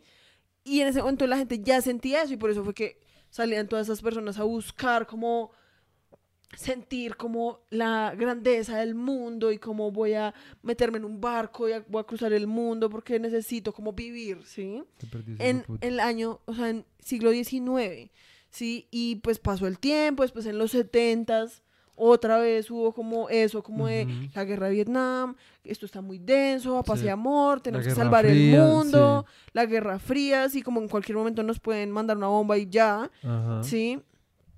Pero hoy, en, o sea, en este momento siento que es como, la verdad, como el momento en el que más ha sido como real, como la amenaza. Y yo siento Sí. que por eso es que ya, hoy en día yo no siento que la, la, el mood sea como de, voy a vivir mi vida, es como re, ah, jódanse todos. Sí, es como, Sí, como voy a hacer lo que pueda con lo que tengo y voy a intentar siempre como, pues, divertirme, o sea, como, yo siento que hay una ansiedad como por divertirse y como por hacer algo como distinto, ¿sí me entiendes? Como, y no solamente como en el sentido como político, como de nosotros los jóvenes, sino como más como de, puta, o sea, esta vida en serio, o sea, vine acá a comer mierda, o sea, no me jodan, ¿sí? Como... No, y pues que yo siento que lo que te digo, o sea, ya no es un sentimiento como de paz y amor, vamos a salvar el planeta, Sí, todo va a ser súper cool, súper chévere, sino que antes es como, parce, o sea, me cagaron porque me trajeron a este mundo a morirme, ¿sí? Y encima de todo, la única opción que me dan es trabajar un 9 to 5, sí, como un trabajo de De ocho horas, oficina, sí. como re tranqui, sabiendo que nunca voy a poder tener una casa, probablemente me va a morir como en Endeudado. sí, como endeudado en el calentamiento, como con las cosas del calentamiento global, entonces Sí. como que yo siento que ya la la cosa es como, ay, parce, pues por eso es que es como, pues me voy entonces a una marcha, que me maten, me vale verga, porque por lo menos, sé que me voy a morir, entonces por lo menos voy a intentar hacer algo antes de morirme, ¿sí? O es como, parce, entonces me vale verga todo, sí, yo solo quiero como vivir mi puta vida y ni siquiera como quiero vivir, voy a ser millonario, voy a viajar por el mundo, es como, parce, solo quiero vivir mi puta vida tranquila, por favor, Ajá. déjenme en paz. Sí. Sí, como que es en serio pues un sentimiento como súper ya re desolado, sí, como re- ya sí. nos jodimos, cada quien mirará como, como puta se hace para salvarse. Sí, yo siento que por eso es que el sentimiento ahorita es como súper oscuro, como es como si Y- una nube ahí, como re, se van a morir, se van a Y se siente, no sé si los que viven en Bogotá o en cualquier lado también, porque pues, yo siento que también eso está en todo lado, pero pues en Bogotá ahorita, que con todo lo que hemos hablado, o sea, uno en serio se siente como en un western, ¿sí? Como en un, un lugar de nadie, ¿sí? Donde no, donde no hay ley realmente, donde no hay orden, ¿sí? Porque pues todo está tan hecho mierda y la gente está tan desesperada que aquí ya es la ley del más fuerte, es así de breve. O sea, uno está en Y pues Bogotá y lo eso- roban y se les dio la gana de que lo quieren matar a uno, se jodió, uno se jodió. Sí, uno no está en las capacidades como evolutivas, por así decirlo, de defenderse, porque pues uno no le enseñaron eso. No le enseñaron a la no violencia y todas esas mierdas, No, y que y pues, no está mal. además, Pero pues, Y eso va a ser algo que antes, con el tiempo, entre más pase el tiempo, pues más se va a volver así. Pues literalmente, en este momento es como un western, pues obviamente no es por sonar re cliché, pero pues en 10 años va a ser como Mad Max. sí, ¿Sí me literal. entiendes? O sea, ya es como re, pues Sí. en serio, sálvese quien pueda Ujú, y jodanse. Sí. ¿sí? total. Entonces, bueno, volvamos un poquito como... Sí. Pero pues bueno, eso es importante para que se entiendan como que después de la Primera Guerra Mundial. ¡Ay! ¡Marica, me asustaste! ¡Ay, Dios mío! Pues el puto mosco se me Matas, hijo de puta, que está ahí. ¿Dónde está? Ay, Ya se fue. puto mosco Pues me asusté. Pues me asustaste a mí también. Pues puta, odio asustarme, maldita mierda. Se me da un puto paro. Bueno, sigamos. Entonces, acá dice que G.M. Anderson, que fue el que actuó en El Gran Robo de un Tren, ¿sí? Es la primera película que les mostramos. Sí, que hablamos ya hace bastante tiempo. eh, fascinado por el éxito de esa película, produjo muchas más películas de un solo riel, o sea, que eran de un solo carrete, como de película, ¿sí? película, me refiero como de película de negativo, Sí. ¿sí? Y eligió a California por su clima, y aquí, por esto fue que eh, después todos los estudios se van a California, lo que hemos hablado, porque pues las condiciones climáticas y pues del el paisaje cuadraban más en California que digamos en el en el sur o en sí Sí, sí, sí. y entonces aquí es cuando ah no esto no. Listo. Tú tienes algo más que seguir Eh, a ver. Pues nada, lo que les decía, como que esa del gran tren, pues eh, fue como la primera narrativa western y estableció el patrón básico para el resto del género, ¿sí? Eso ya también ya lo habíamos hablado. sí Eh, escogió California em, y ese J.M. Anderson, no sé si ya vamos a hablar de eso, pero pues lo de que compró los derechos del personaje de Bronco Billy o Bronco Bill, porque él mantenía la convicción de la necesidad de un personaje central, pero pues obviamente en esa época era muy normal que los actores se em, identificaran con su mismo personaje no que se identificaran, sino que se en enfocaran no en, Eh. en sumergieran sí, no, como que se en- embebieran encaucharan, ¿sí? Por No sé eso que cómo se decirlo. fusionaran No, no porque no es fusionarse. Pues en este caso sí se fusiona, pero, o sea, porque pues eso ya se volvió algo como todos los géneros, que era como, siempre había un personaje que, que hacía de malo, ¿sí? Y hacía de malo y hacía de malo. Y le empezaba a ir bien después cuando intentaba hacer de bueno. O al revés, generalmente era al revés. Que hacía de bueno, hacía de bueno, hacía de bueno, hacía de bueno. Y después lo ponían de malo. Y ahí era cuando uno podía ver pues el alcance actoral pues de un actor, ¿sí? Pero mm, en esta época pues era muy fácil que un man, digamos como este man J.M. Anderson, se, mm, se enfocara en hacer siempre, o sea, todas las películas de ese man, siempre todas eran con el personaje Bronco Bill. ¿sí? Era Bronco Billy y esto, o Bronco Billy en esto, ¿sí? O Bronco Billy mata Pero no sé pues, quién. yo me refiero, es más como lo que te digo, como que se fusionaran, es en el sentido que pues muchos actores no solo hacían en la película, digamos, de Broncoville, sino que en la vida real se hacían que les llamaran Broncoville. ¿sí Sí, me entiendes? sí, como que era como J.M. Anderson, a.k.a. Broncoville, Sí, ¿sí? alias Broncoville. eso te digo que en este caso sí. Pero con muchos otros también pasó eso. ¿Con cuál? No me acuerdo, pero eso lo hacían en el texto, así que Pues si sí, leíste, como Tom deberías saber. como Tom Mix. Ay, sí, vas a venir acá a demostrar que, que, que eres más que yo, que es que sabes más que yo, que es que, que porque... No sé. En fin. Él dice que ese man, G.M. Anderson, porque no es J.M. Anderson, es G.M. Yo dije G. En fin. Sí, dijo G, por, pongan en los comentarios.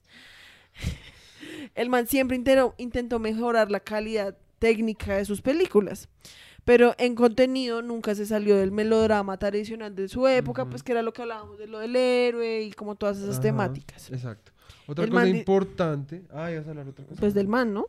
Acá dice que pues el man produjo y actuó en 375 westerns cortos, mudos, y el del su rol favorito siempre era como el del buen mal hombre. Sí, como que es el malote, pero que en el fondo tiene un buen corazón. Sí, la clásica de que las doy de súper malo, de súper... ah, Todo me pero vale que verga. cuando llego a mi casa me pongo a llorar. Básicamente. Y listo, entonces después dice que antes de la guerra, como habíamos dicho, los actores y los directores le imprimieron el sentimentalismo del teatro a las películas. Pues Sí. que pues lo que decíamos, pues como la única forma antes del cine pues era el teatro. Pues, Ujú. obviamente muchas cosas del, te- del teatro empezaron como a moldear también el cine. Exacto. Y dice que la guerra trajo un cinismo que cambió el sentimiento cultural, lo que hizo que ese sentimentalismo teatral se saliera un poco pues de las películas, porque pues obviamente la gente ya no estaba interesada como en ver un cuento de hadas, ¿sí? Ujú. Querían ver algo un poco más pues, realista. Después el man habla de un man que se llama Carl Laimle, que, para los que no saben, yo no sabía, es el, el creador de la productora Universal. ¿sí? Digamos, si ustedes tienen en su, en su televisor como Universal Channel, eso ¿Eso existe? Universal Channel, si yo me veía House. Está bien. Y, em, bueno, no sé si es Universal Channel, pero se llama Universal. Bueno, ajá. Sí, es Universal. Creo que eso no tiene nada que ver con la productora Universal. Obviamente sí.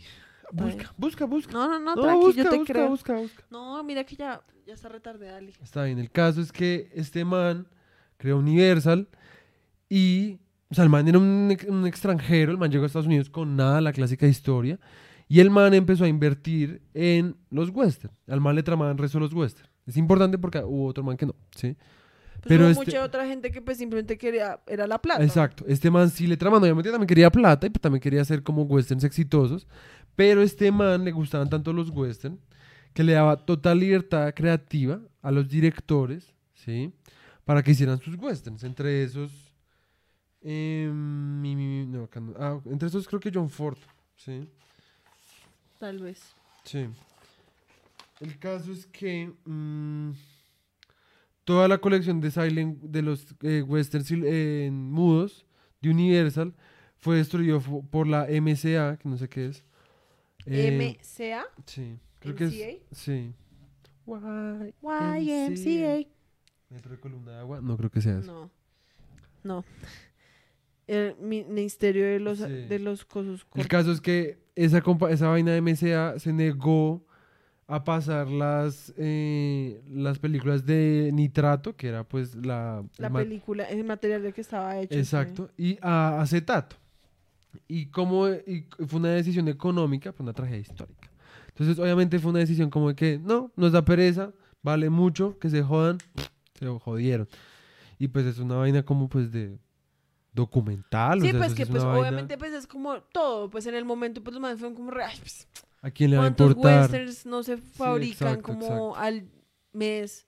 Pues. Si no traducimos algunos, pues vale verga. ¿sí? Sí. Si no los pasamos a la nueva película de acetato, pues vale verga. Ajá. Sí, pues hoy en día, pues es como, mm, pues como te digo, que pues en realidad eso fue como casi todo el cine que se perdió. Sí, porque pues en serio, o sea, para el día de hoy, tú, tú habías dicho una cifra, era como el 30%, algo así. Como que el- solo el 30% de todas las películas western siguen como Creo que sí. o sea, como que se pueden conseguir, porque el resto se perdió.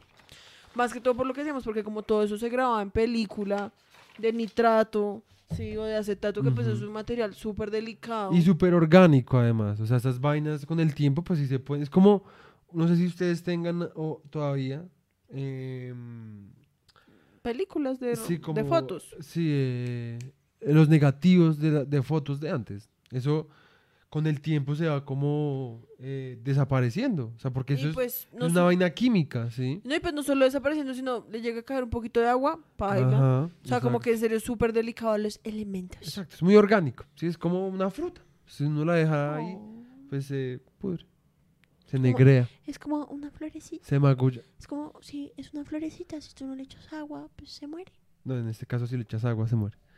En fin, el caso es que, bueno, otra de las cosas que hablaban era de este man Griffith, que ustedes lo conocerán, los que lo conozcan, los que de pronto sepan un tal de la historia del cine. El man hizo una película súper polémica que Que se, llama Un The- nacimiento de una nación. El nacimiento de una nación. de una nación. que pues es muy polémica porque es muy racista, muy, muy racista. Ah, demasiado racista. pero pues no vamos a hablar de esa película hoy, pero... Todavía no es el momento. Exacto. Pero sí vamos a hablar de dos películas del man. de ese man que se llama pues, Griffith. Solo para que sepan, D.W. Griffith Griffith. no solo se considera como uno de los padres del cine, ¿sí? Sino que también es, era como, no solo, o sea, el man empezó haciendo westerns y se consideraba como uno de los mejores directores de western como Ajá. en la época. Ese man y otro que se llama como... No me acuerdo. William Hart. No, ese es Ese un, es un actor. actor. Bueno. Eh, sí, no sé, no me acuerdo cuál es el otro. Entonces, vamos a hablar de la primera película que se llama Fighting Blood. Fighting Blood. Que pues básicamente es igual a la siguiente que vamos a hablar, que se llama Eh, The, Battle at, The Battle at Elderbush Gulch. eso. El del Butch Gulch. El del Bulguch. Entonces, espérense, busco porque no me acuerdo esa película de cuándo es. ¿Cuán- ¿Cuánto llevamos hablando? Fighting Blood desde 1911. Y llevamos una hora y veinte. Ok. Eh, entonces, estos son los clips que les vamos a mostrar. Pues un poco como un barrio general. Es una película muda, blanco y negro. Y pues habla como de una Eh, familia, ¿sí? sí. Que se nota que tiene como, como que el papá tiene como background militar, un trasfondo militar. Sí. Porque les enseña a todos, tanto mujeres como hombres, como a disparar, a ser como guardia. Y que pues era como, o sea, según lo que, porque tampoco es como que lo sitúen a uno en una época, pero pareciera ser como de unos colonos, ¿sí?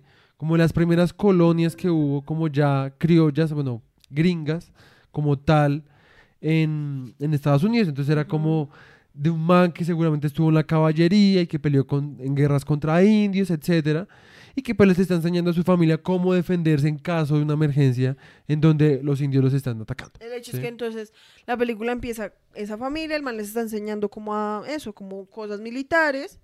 Y el hijo mayor es como, ay, me voy. Y el A papá la mierda, se puta y es como, ¿qué le pasa? Entonces se va a ir, entonces váyase. Sí, como Ajá. del todo y no joda. Sí. Y el man, lo, o sea, el man se va en su caballo. Y mientras está afuera se da cuenta de que se encuentra con unos nativos americanos. Y van a ver que, digamos, creo que la vez pasada nosotros no hablamos de eso, pero Stagecoach, como es una película ya como del 40, creo, Sí. No es a mí, o sea, de que tiene cosas videosas, sí, obviamente, ¿sí? O sea, que habla, muestra a los nativos americanos como videosos a veces. Como villanos, Sí, simples Eso sí es verdad. Sí. Pero en general, pues la película a mí no se me hace como, uy, no, o sea, esta Sí, película es un racista. pedazo de mierda, Sí. ¿sí? Sí, sí, sí. O sea, tiene cosas pailas, ¿sí?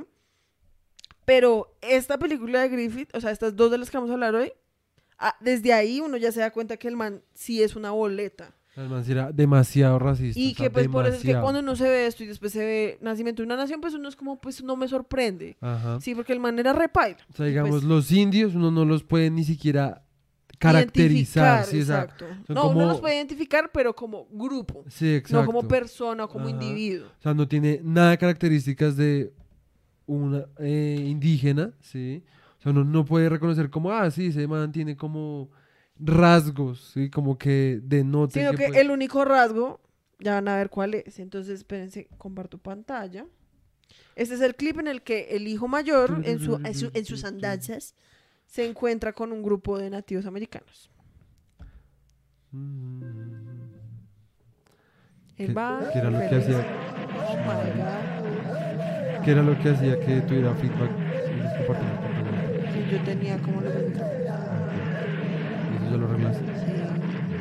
Entonces, miren el clip, el man se los encuentra, el man va re feliz de la vida. Además, pongan la atención al cambio de la música. Eso es algo súper diciente. Aunque esta música, pues obviamente probablemente no sea la original. No, pero pues el hecho de que lo hayan editado así, Sí. pues ya es como rediciente, ¿sí? Sí, sí. Porque entonces el man llega, está la musiquita re Disney, re, ¿sí? Y el man se los encuentra y está... O sea, es que tan solo el nivel es como re, ¿what? Es, es de Entonces, ruido. uno que ve ahí gente sin camisa, gente con la corona de plumas, los penachos. penachos. Sí. Es lo único uno no ve a las Y personas. que disparando como locos, como Ajá. al cielo, Sí. eh, caminando y gritando y Ajá. corriendo, sí, como a- a- caminando en círculos. Sí, entonces, listo, uno ve eso y uno que piensa.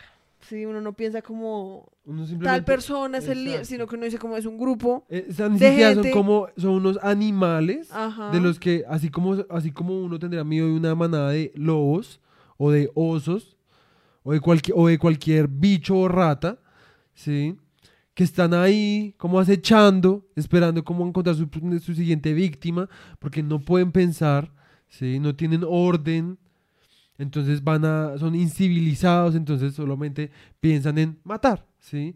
En matar y en hacer cosas de salvajes, ¿sí? Exacto, como que lo que hace ese clip es mostrar la diferencia en como, miren al colonizador, él está súper Sí. tranquilo y está así la naturaleza, ¡woo! y llega y es como salvajes, sí, Sí, como exacto, exacto. animales, literalmente, porque es que literalmente uno los ves como una manada de animales. Y no es como así que, es como o el sea, man lo está intentando mostrar. Yo he hablado el resto de la animalidad en este podcast y no es algo lo que yo siento que uno se debería sentir como eh, avergonzado. Pero lo que sí está mal es como ponerlo como si fuera como un defecto. ¿Sí? Eso es todo. No, y como una manera de diferenciarse entre yo soy civilizado, tú eres un animal. exacto. y como usar esa justificación para cometer Para pues, matar. sí exacto entonces o para tener poder sobre otros Exacto. entonces tan solo entonces lo que pasa después es que el man se los encuentra y entonces después los indios creo que los siguen o no sé o lo como que lo encuentran en camino a seguirlos y entonces el man se vuelve a su casa y es como nos van vienen los indios vienen los indios hay como un ataque y obviamente pues al final llega la caballería estadounidense Y a salvar el día. Entonces, este es el clip final de la película, después de que ya llegó la caballería, Sí. y acá es cuando el hijo vuelve a la casa y el papá es como re... ¿Qué hace usted aquí? Usted nos dejó abandonados. Y el otro es como re... No, él antes fue el que ayudó como a todo. Entonces el papá Sí. es como, ay, hijo, muchas gracias. Sí. Y entonces se abrazan y es que en serio, la musiquita es como musiquita de Blancanieves.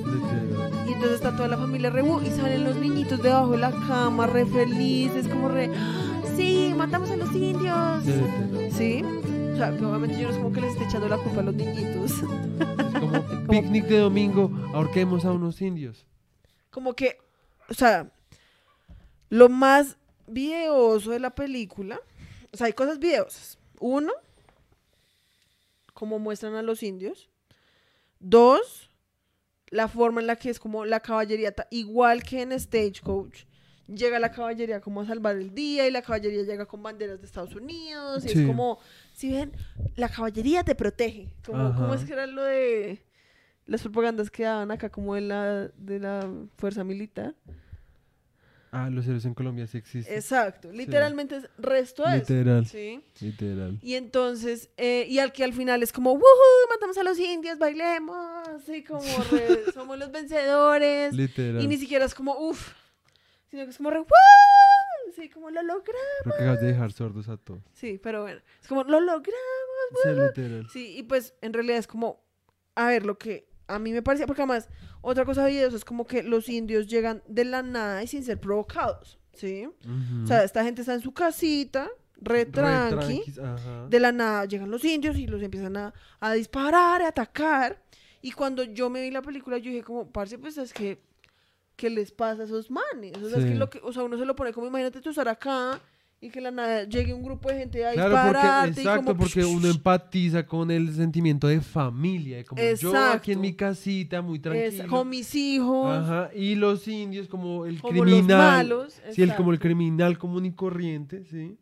O sea, y que pues uno va a decir como re, no, pues pobre familia. Como que les pasa a esos manes. Yo, o sea, yo estoy siendo muy honesta acá, ¿sí? En un momento viendo la película fui como, re, pues es que, re paila, o sea, es que imagínense uno estar como en la casa, re tranqui, y que llegue un grupo de gente como a atacarte, ¿sí? Y después fui como, re, pero wow, espérate porque pues, ¿quién fue el que cometió como la ofensa inicial? Sí. ¿Sí? O sea, digamos que puede que, lo que tú dices, puede que esa familia ya ni siquiera haya sido de los que colonizó, colonizó como Estados Unidos. Puede Sí. que no hayan sido los primeros llegados como a Estados Unidos. Pero pues es como lo del pecado capital, ¿sí me entiendes? Es como, así como pues los manes llegaron, sí, los ingleses llegaron y fueron como, re- hay que matar a los indios, pues obviamente pues ya hay como una, como un raye, como generacional Sí. que se traspasa pues familia a familia precisamente Ajá. porque pues ambos grupos lo único que buscan es como proteger su grupo y proteger su espacio, Sí. ¿sí? Entonces cuando uno piensa, es como parce, pues obviamente pues sí, o sea, repaila porque los manes llegan de la nada y hay niños, es una casa familiar, pero pues probablemente eso fue lo mismo que les hicieron a ellos. Sí, los manes estaban re tranquis hasta que llegaron los colonos y pues los Sí. mataron a todos. Sí. Sí, entonces como que, y a lo que voy con eso es como, la película es tan efectiva mostrando a los indios como de una manera negativa, que hasta una persona hoy, en el siglo, o sea, Sí. en el 2021, puede verla y ser como, uy, es que esos indios son repailos. Ah, pues solo veamos los comentarios de la gente acá en Colombia sobre la minga, es así breve. No, pero pues por eso me refiero, pero es que, o sea, lo que me refiero es como, es una película del, de 1911, Sí. que pues uno dice como, no, pues es que esos manes en esa época eran repailas, Sí. ¿sí? Pero, o sea, que uno la vea y sea como re, o sea, que el man logre generar ese sentimiento como re, uy, es que esos manes son repailas, son unos locos ahí degenerados que vienen acá a lastimar a nuestros hijos, ¿sí? Sí. Y que uno la vea y sea como re, "Pf, sí, pues, ¿qué les pasa? Y a eso nos referíamos con que para que una película sea exitosa realmente, y exitosa en todo su sentido, no solamente en que gane plata, sino en que se entienda el espíritu de lo que quería el director o el productor o lo que sea, es que logra empatizar tan a fondo en, en nuestros valores como más eh, primitivos, ¿sí? Que es como proteger a, los, a la familia, ¿sí? Al- al- a la manada de uno, por decirlo de alguna forma, que pues obviamente uno es como re, sí, vamos, mátenlos, ¿sí me entienden? Y eso es lo videoso de la, de la carga ideológica de una película, ¿sí? Sí, exacto, y que pues cuando uno toma en cuenta pues la razón por la cual, o sea, porque la razón también por la cual es tan efectiva es porque pues la película se hizo buscando eso, ¿sí? Es- de alguna forma es educacional. Una campaña de, de- de política, sí, o sea, es como decir como, mire, esos son los malos. ¿sí? O sea, si ellos llegan a su casa, no se sienta mal por matarlos, porque ellos son salvajes. Se puede tomar de muchas formas, se puede tomar como re... Indios, los indios que eran los que protegían la naturaleza como eh, inviolable, pues, in- incambiable, o como se diga, eh, y los estadounidenses, ¿sí? como los que tienen la casa cuadrada, los que ya transforman la materia para beneficio propio, que es básicamente la industrialización, ¿sí? Entonces, diciendo Y como... re- como el indio es en últimas el obstáculo para Exacto, llegar a, exacto. a ese proceso como de Ajá. aprovecho Ajá, de todo. exacto. Sí, pues exacto. es que por eso te digo que es o sea, cuando yo me vi esa película, yo fui como, re, la verdad, esto, ese puto Griffith, pues sí es re videoso. O sea, yo nunca me he visto Nacimiento de una Nación. O sea, he escuchado resto y pues que la gente en serio dice que es re paila. Ujú. Que esa la ha mencionado en resto de nuestras clases de, Sí, de arte. historia de artes. Historia del arte. Eh, um, lo que pasa es que es una película re larga y re tediosa. Sí, Porque creo que sigue siendo muda. Creo. No me acuerdo. obvio. Si Eh, le hicieron muda en primer lugar, siempre va a ser muda. No, o sea, que sigue siendo muda en el sentido que no alcanzó a hacer Ah, sonido. no es como que hasta el día de hoy siga siendo muda. Sí, sí, sí. Todo hasta el día de hoy no quería Es decir una que- palabra. Toda la película no se ha querido pronunciar sobre sus acusaciones de racismo. Yo creo que deberíamos hablar de la siguiente película de. Griffith y hasta ahí. bueno, Parar. miremos. Entonces, Y esta es la parar. segunda película que se llama La pelea en Elderbush Gulch, El del Bull Gulch. Que el nombre de por sí ya es re que putas. Sí. Y esta es la escena en la que otra vez, llega hasta, a ver, la diferencia con esta es que trata como de unas niñas chiquitas, deben Sí. tener por ahí 12 años, la mayor. Sí. Son como unas hermanitas que por cosas de la vida la mandan a vivir como con sus tíos, como en el oeste, Sí. como en una fortaleza. Ajá. Y las niñas tienen unos perritos. Y entonces los perritos son re tiernos, re chiquitos. Y los niños como, ay, por favor, puedo entrar a los perritos del refugio. Y el man es como, "Re, no, no le puede entrar, déjenlos afuera. Entonces, como dejan a los perritos por fuera, eh, después hacen como el paneo, como de los una tribu indígena estaba celebrando el festival de comer perros. Que además es como re, Sí, ¿what? O sea, yo digo, listo, puede que sea verdad. Yo no estoy diciendo que no, puede que sí. Pero, fui re, what? Espérate, porque si no es verdad, o sea, what the fuck. Sí, qué Sí, o sea, como... ¿Saben quién come perro? Los ejércitos. O sea, a mi papá le hicieron comer perro cuando prestó servicio militar, así que hagan sus propias conclusiones de verdaderamente quién come perro. ¿sí? O sea, Está bien.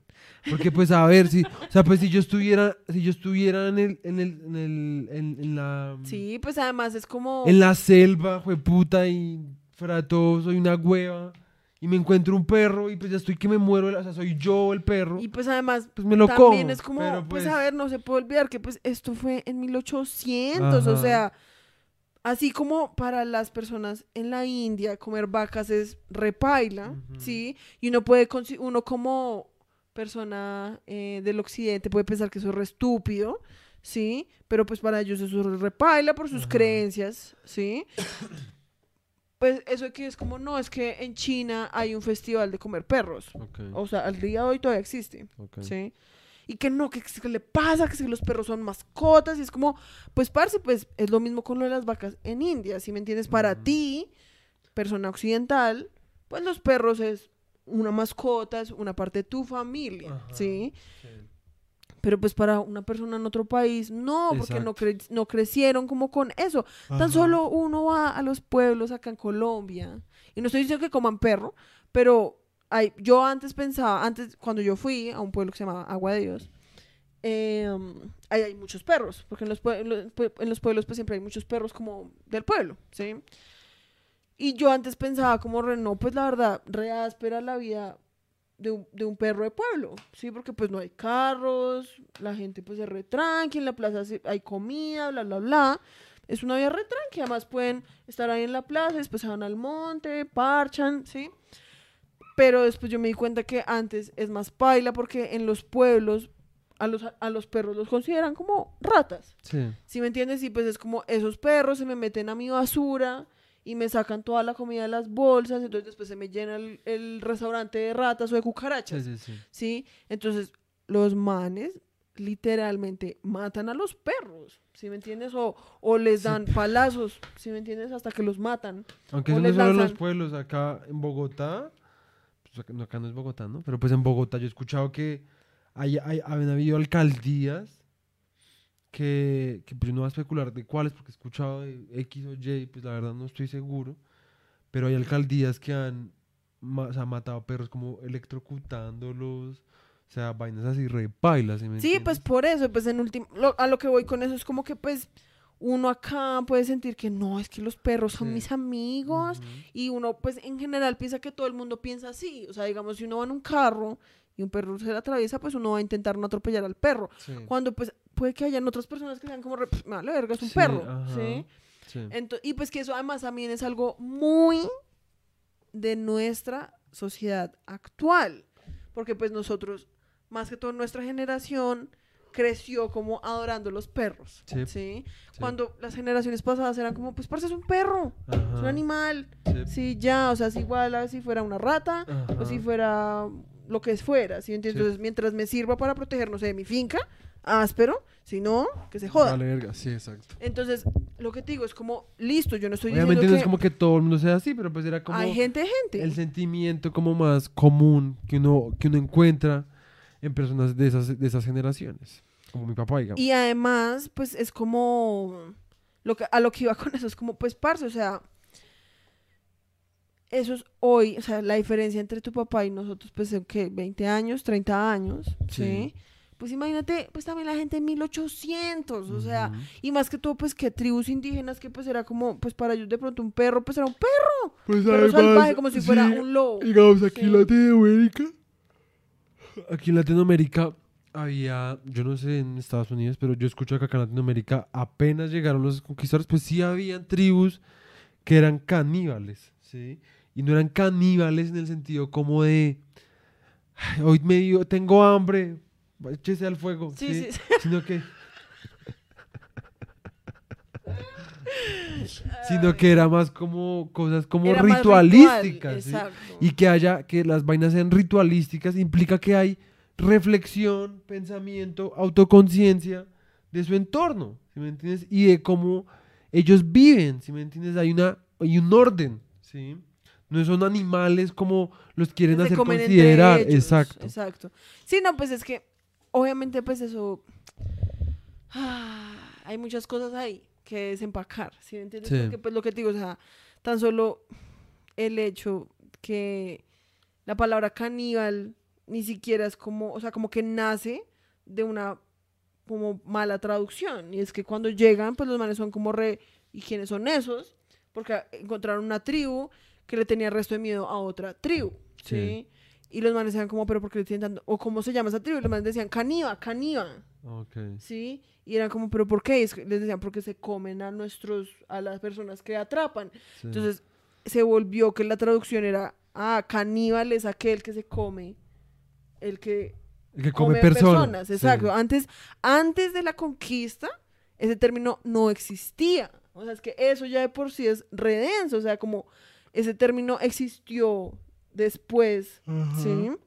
Y que digamos, yo he escuchado, yo no estoy seguro, pero yo creo que sí pasaba que los japoneses también se comían con el corazón de sus enemigos o Bueno, así. eso sí no O sé. bueno, no sé si los japoneses o los mongoles o en Pues alguna eso guerra. es algo, pues, o sea, lo que decíamos, a ver, piensa que tú eres una tribu guerrera, ¿sí? Sí. Y que tienes, o sea, por co- tu contexto, tienes que estar constantemente en guerra como con otras tribus que te quieren quitar tu terreno, ¿sí? Sí. Y tú también estás intentándole quitarle terreno a ellos. Y pues que según tu cosmogonía, el corazón es donde está la fuerza de un Exacto. guerrero, ¿sí? Entonces, ¿qué tiene sentido? Pues es como maté al guerrero más fuerte de tal tribu, pues voy a intentar absorber un Su poco fuerza, de su ajá. fuerza Sí, vital, sí, ¿sí? sí, sí. O sea, yo no estoy diciendo que hoy en día es como, re- pues hoy en día obviamente no tiene sentido, porque, o sea, sentido en nuestra sociedad, porque pues nosotros no creemos que comerse el corazón nos vaya a dar poderes mágicos, Exacto. sí, o que nos vaya a dar fuerza, ¿sí? Ajá. Pero pues para esas tribus, sí. Yo no estoy Exacto. diciendo que sea justificado y como, ay, déjenlos que se coman. Sí. corazones. Simplemente es Pero, un pues, hecho Es como, obviamente. y hay que es- entenderlo como era y ya. Exacto, es que uno todo lo tiene que ver en contexto. Ajá. Es lo mismo con, digamos, la película de Griffith, de lo del nacimiento de una nación. Obviamente yo todavía no me la he visto, ¿sí? Pero yo lo que digo es como porque el resto de gente se la ve hoy en día y dice como, es que esa película es repaila, es re racista, es, sí, o sea, es repaila. Y uno dice, sí, Sí, yo no estoy es. diciendo que no lo sea, pero... Y no es También como que, yo esté la- disculpando como, ay, pero es Griffith, ¿sí me entiendes? Es el Sí. padre del cine. No, pues, obviamente es repaila que una película que tiene una carga racista y que prácticamente esté diciendo que el Ku Klux Klan es como el Salvador, ¿sí? De Estados Unidos Sí. sea considerada como la piedra central como del cine, ¿sí? O sea, eso es redenso, ¿sí? Pero lo que uno nunca puede olvidar es el contexto en el que se hizo y cómo pensaba la gente en el momento en el que la película se hizo, Exacto. Sí, o sea, es que es como... Y pues también cuál era el contexto del que quiso hacer la película. Exacto. Porque pues también a veces puede ser que pues no todo el mundo, o sea, no hay que generalizar nunca. Obviamente pues había una gran mayoría, sí, uno lo sabe por la historia. Pero pues también el man pues venía probablemente de un contexto pues bien racista. Eso fue lo que le enseñaron a él. Y no es De como que pronto el sea man bueno. Tenía, eso, tenía... Su ascendencia era más que todo como de ingleses, Ajá. ¿sí? Entonces el man, obviamente, pues toda su vida se le metió en la cabeza a sus padres, a sus abuelos, le dijeron a sus padres y le dijeron a él, como los indios son malos porque ellos nos están, ellos nos ponen trabas para el progreso, o ellos son salvajes, Exacto. si me entiendes? O sea, uno, lo que yo quiero recalcar es, yo no estoy diciendo que el man estuviera en lo correcto, y yo no estoy de acuerdo con Griffith, pero uno tiene que tener en cuenta que pues o sea, la época era muy diferente a como vivimos hoy en día. O sea, igual eso ya pasó, o sea, es algo que uno está pues rememorando. y pues que Como- uno, porque es que mucha gente podría decir como, como lo que pasa con los libros, como el de, ay, cómo matar un ruiseñor, Ruiseñor. creo que es que es ese, que es como es que esa ese libro es re racista, o Tom Sawyer, Sí. es como hay que cortar los pedazos racistas. Y es como, porque hoy en día ya, qué putas, no le podemos estar enseñando eso a nuestros hijos. Y es como, parece que tú no, precisamente es lo que decíamos, es como, o sea, un libro o una pieza artística, tú le das el poder, ¿sí me entiendes? O sea, tú, si tú hoy en día eres un profesor y en tu clase muestras como a- la película eh, Nacimiento de una Nación, como es que esta película es el estandarte para cómo debería ser la Sí, sociedad y Eso me- es otra sea, cosa. Y tú estás usando esa película para promulgar un pensamiento racista y justificarlo, pues tú estás usando esa película como propaganda, ¿sí? Exacto. Pero si tú muestras la película y dices como, pues, parce, la- los temas de esta película son repailas, pero es una pieza histórica, ¿sí me entiendes? Y Ujú. nos enseña cómo la gente pensaba en 1900, no sé, 14, cuando sea que la hayan hecho. Ujú. ¿sí? Y es importante precisamente como, porque, listo, uno podría decir como, quémenla, ¿sí? Como, quémenla y nadie nunca la puede volver a ver, pero es como, parce, pues si tú no sabes de dónde viene como todo un pensamiento sistemático racista, pues nunca lo vas a poder derrotar, ¿sí Es, es que es más, o sea, uno lo y quiere- si lo que quieres es como meterlo bajo la alfombra, como, Ujú. como todo lo que diga, todo lo que sea racista, como en libros que fueron escritos hace 100, 200 años, los quieres borrar, pues parce, los niños hoy no van a entender o no van a saber que eso está mal, ¿sí me entiendes? Como que, pues porque van a ser como, ni siquiera, o ni siquiera van a saber que eso existía y que eso pasaba. Exacto. Y eso es importante, como mantenerlo vivo. nomás vean el ejemplo de nuestra, nuestro sistema educativo acá en Colombia, ¿sí? El que yo tuve desde chiquito, y es que nos enseñaron a idealizar y a adorar literalmente casi como santos a los libertadores de Colombia,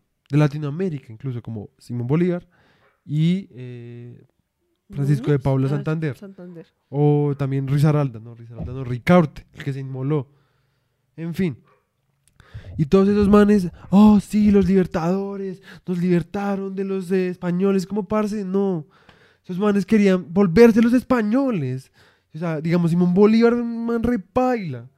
Era un man regomelo, para que lo entiendan nuestros términos de ahora, un man regomelo que utilizó a los campesinos, a los indígenas y a los negros para sus propios fines políticos, ¿sí? O sea, el man no hizo nada. ¿sí? El man no intercambió una cosa por la otra, ¿sí?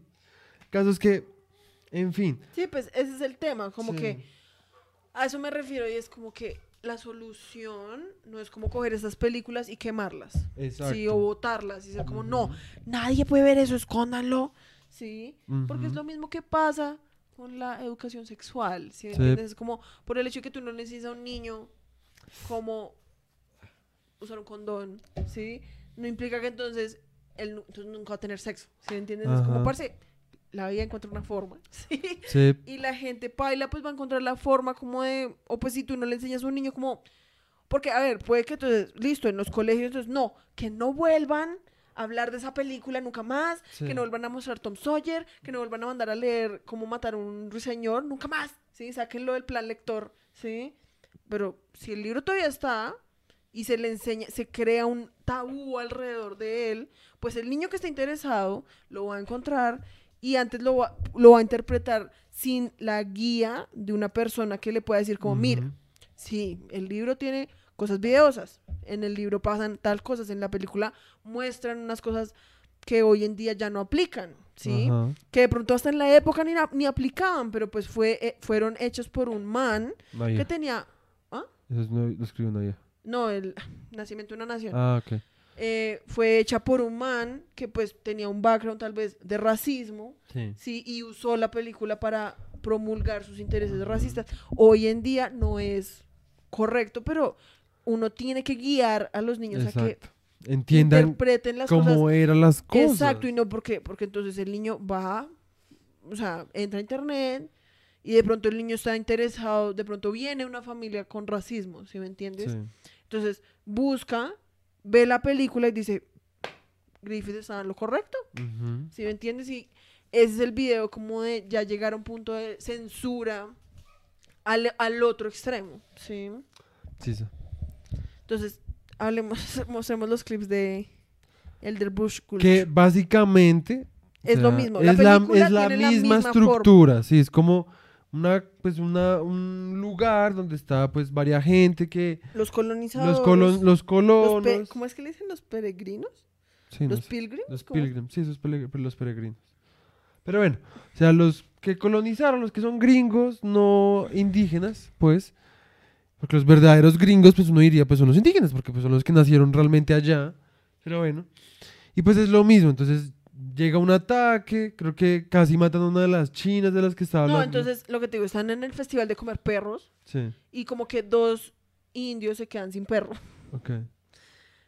Porque no, no les dejan, ¿sí me entiendes? O sea, son tan salvajes sí. que ni siquiera se guardan comida para sí mismos, ¿sí? Entonces se quedaron sin perro, entonces los manes están buscando como comida, los perritos de las chicas se escapan Sí, y los manes los van a matar y la niña en ese momento se da cuenta y va y se los quita sí. y obviamente los indios pues la van a atacar.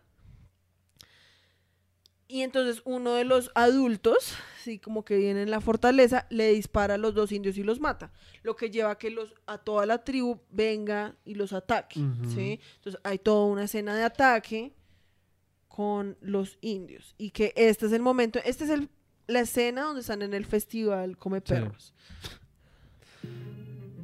Que pues, si se dan cuenta, es la misma mierda La- es prácticamente la misma escena. de la vez pasada, solo que ahora tienen como una fogata con perros ahí, Ajá. como y, hay más, y hay más gente. Sí, Y ya. pero es lo mismo, o sea, la actitud de las personas es igual, Ajá. ¿sí? Y es mirada como desde afuera, es como cuando es como una vista de un zoológico, Ajá. Como miren cómo actuaban los indios en sus hábitats Sí, naturales. Total. ¿sí? Y al final, lo mismo, entonces al final llega la caballería, logran salvar Ajá. el día y está la escena como de que ya, ¡wujú! Lo logramos. Sí, entonces las mujeres están como re, ¡Ah! lo lograron. Ahí está la caballería matando como a los indios. Llegan y son como re, gracias, muchas gracias, nos han salvado, estamos agradecidos. y como que todo el mundo celebra y ya. Y ahí se acaba la película. Ajá. Entonces, había como otra escena de una mamá que entonces él ve, estaban lo mismo, lo que tú decías de la familia. Sí, obviamente el man apela resto como a la emoción, como primal, como de la ser verdad, humano. Griffith por- es como. Es, es reurivista. Es reurivista, es como la familia, hay que protegerla de la guerrilla, que son unos indios. ¿sí ¿Me entiendes? Es como. Sí, como Es que. la entonces misma es idea que venden como la seguridad democrática. Es como Es una mismo. Que tienen un bebé recién nacido. Es como además el primer bebé que nace en la aldea. Es como el primogénito. Sí. Y pasa todo esto y el bebé como que se pierde. Sí, Entonces está como el drama, como van a matar al bebé, ¿sí? Y entonces al final como que la mamá está re, no, ¿dónde está mi bebé? ¿Dónde está? Sí, como re- y y la salen, niña lo "Ah". salvaron, como re... Estamos aquí con el bebito. Y ya, como que Esa- es la película. Toda creepy. sí, las caras que hacen son muy chistosas. Sí. Y ya, o sea, la película es como, wuhu, salvamos el día y están los niños, los perritos se salvaron, los niños se Ajá. salvaron, las mujeres se salvaron, todo el mundo se salvó, ¿sí? Entonces, es la misma fórmula. O sea, la fórmula es exactamente la misma de la otra película. Es como eh, colonos buenos, indios malos, indios Ajá. atacan a los colonos, Sí. los colonos se salvan. Ajá. Sí, entonces, desde ahí uno ya se empieza a dar cuenta de que la- Griffith ya tenía un camino bien marcadito, como de racismo, ¿sí? Sí. Porque tan solo en la otra película, que se llama The Bargain, Bargain, Bargain. que es, ay, no sé qui- quién es el director. Pero es con. Es un man que se llama. El, el actor, El man que se actor llama William principal Hart. es William S. Hart y ese es como su primer papel, como que lo lanza al estrellato. Sí. Sí. Y en esta película, que es de la misma época, o sea, no es como Stagecoach, que ya es del 40, sí, o sea, es de la misma época, no hay una carga racial Sí. como de esa manera, sí, o sea, Hay, una- se- hay un enfoque más. eh, más actoral, siento yo. sí, más, Porque a como mí- más, Si hay algo que yo disfruté de esa película, es como la actuación de ese man, la verdad. de William S. Hart. Sí. Pues yo creo que hablemos rápido, para ya terminar esto y ya... Entonces, eh, The Bargain. Entonces, varias cosas ásperas de la película. La película no es muy divertida. Es un poco. es muy lenta. La película es lenta, es una película muda, es lenta, muda, es densa, ¿sí? Sí. Pero yo siento que la calidad de la, o sea, la calidad como visual Sí. Es es para la buena, época, es es re buena. Sí. tiene unos efectos especiales que ya van a ver que pues hasta yo fui re, Sí, que son re que puta. O sea, como re- yo nunca habría pensado en hacer eso. Literal. ¿sí? Literal. Entonces, listo. Entonces, la película empieza con algo muy teatral, que en esta película se siente mucho como las, ¿cómo se llama? Como la herencia teatral. Sí, Sí, sí, sí. Y es que la película empieza como un teatro, como una obra de teatro, y es todos los actores aparecen y dicen como. William S. Hart, como Jim Stokes, The ¿sí? Two Gun Man. Y entonces aparece Mr. William S. Hart vestidito de gala, ¿sí? Muy, muy, muy techo y muy majo. Con su copa de... con su sombrero de copa. Y entonces el man lo muestran ahí como haciendo su ovación, como re gracias, Y gracias. vean, vean, vean, vean, supongo que en el cine la gente como que aplaudía, supongo. Y vean, vean, vean cómo va cambiando. Y, de la nada. De la nada, el man se convierte en Jim Stokes. Ajá. Y eso, o sea, cuando yo lo vi, yo fui como re... ¿Qué está pasando? ¿Qué es esto? O sea, para la época a mí se me hizo que esto es como re. Además se ve muy áspero. se O sea, en serio, se ve, o sea, yo al inicio ni siquiera me di cuenta de la transición Ajá. y. Yo pensé como le está saliendo algo en la espalda, así, mano, lo que tiene cuando, ah, no es el sombrero. O sea, en serio, para mí fue como una manera re ingeniosa, como de, como en el teatro la gente se para y dice como, este es William S. Hart, él va a ser Jim Stokes, y ya el man se va, pero el man está vestido de gala porque el man está en un teatro, ¿sí? Pero acá es como re- el man se convierte, más si tú ves la forma en la que el man le cambia su disposición, o sea, el man pasa de ser, "Ay, sí, soy William como- soy yo, un pobre niñito, ¿sí? Y la mirada, o sea, cuando él vuelve y levanta la mirada, él es. Jim Stokes, ¿sí? O sea, es como, soy un vaquero. Además de que el disfraz parece mucho más áspero que todos los anteriores, la verdad. Como que en serio, para mí eso fue como re, "Ush, ya, o sea, eso está muy gonorrea. Ujú. Este es shot, que es un shot sí. panorámico, que hasta ahora creo que ha sido el único shot panorámico de Realmente, este clase que nos hemos visto como... Y pues es como del desierto, ¿sí?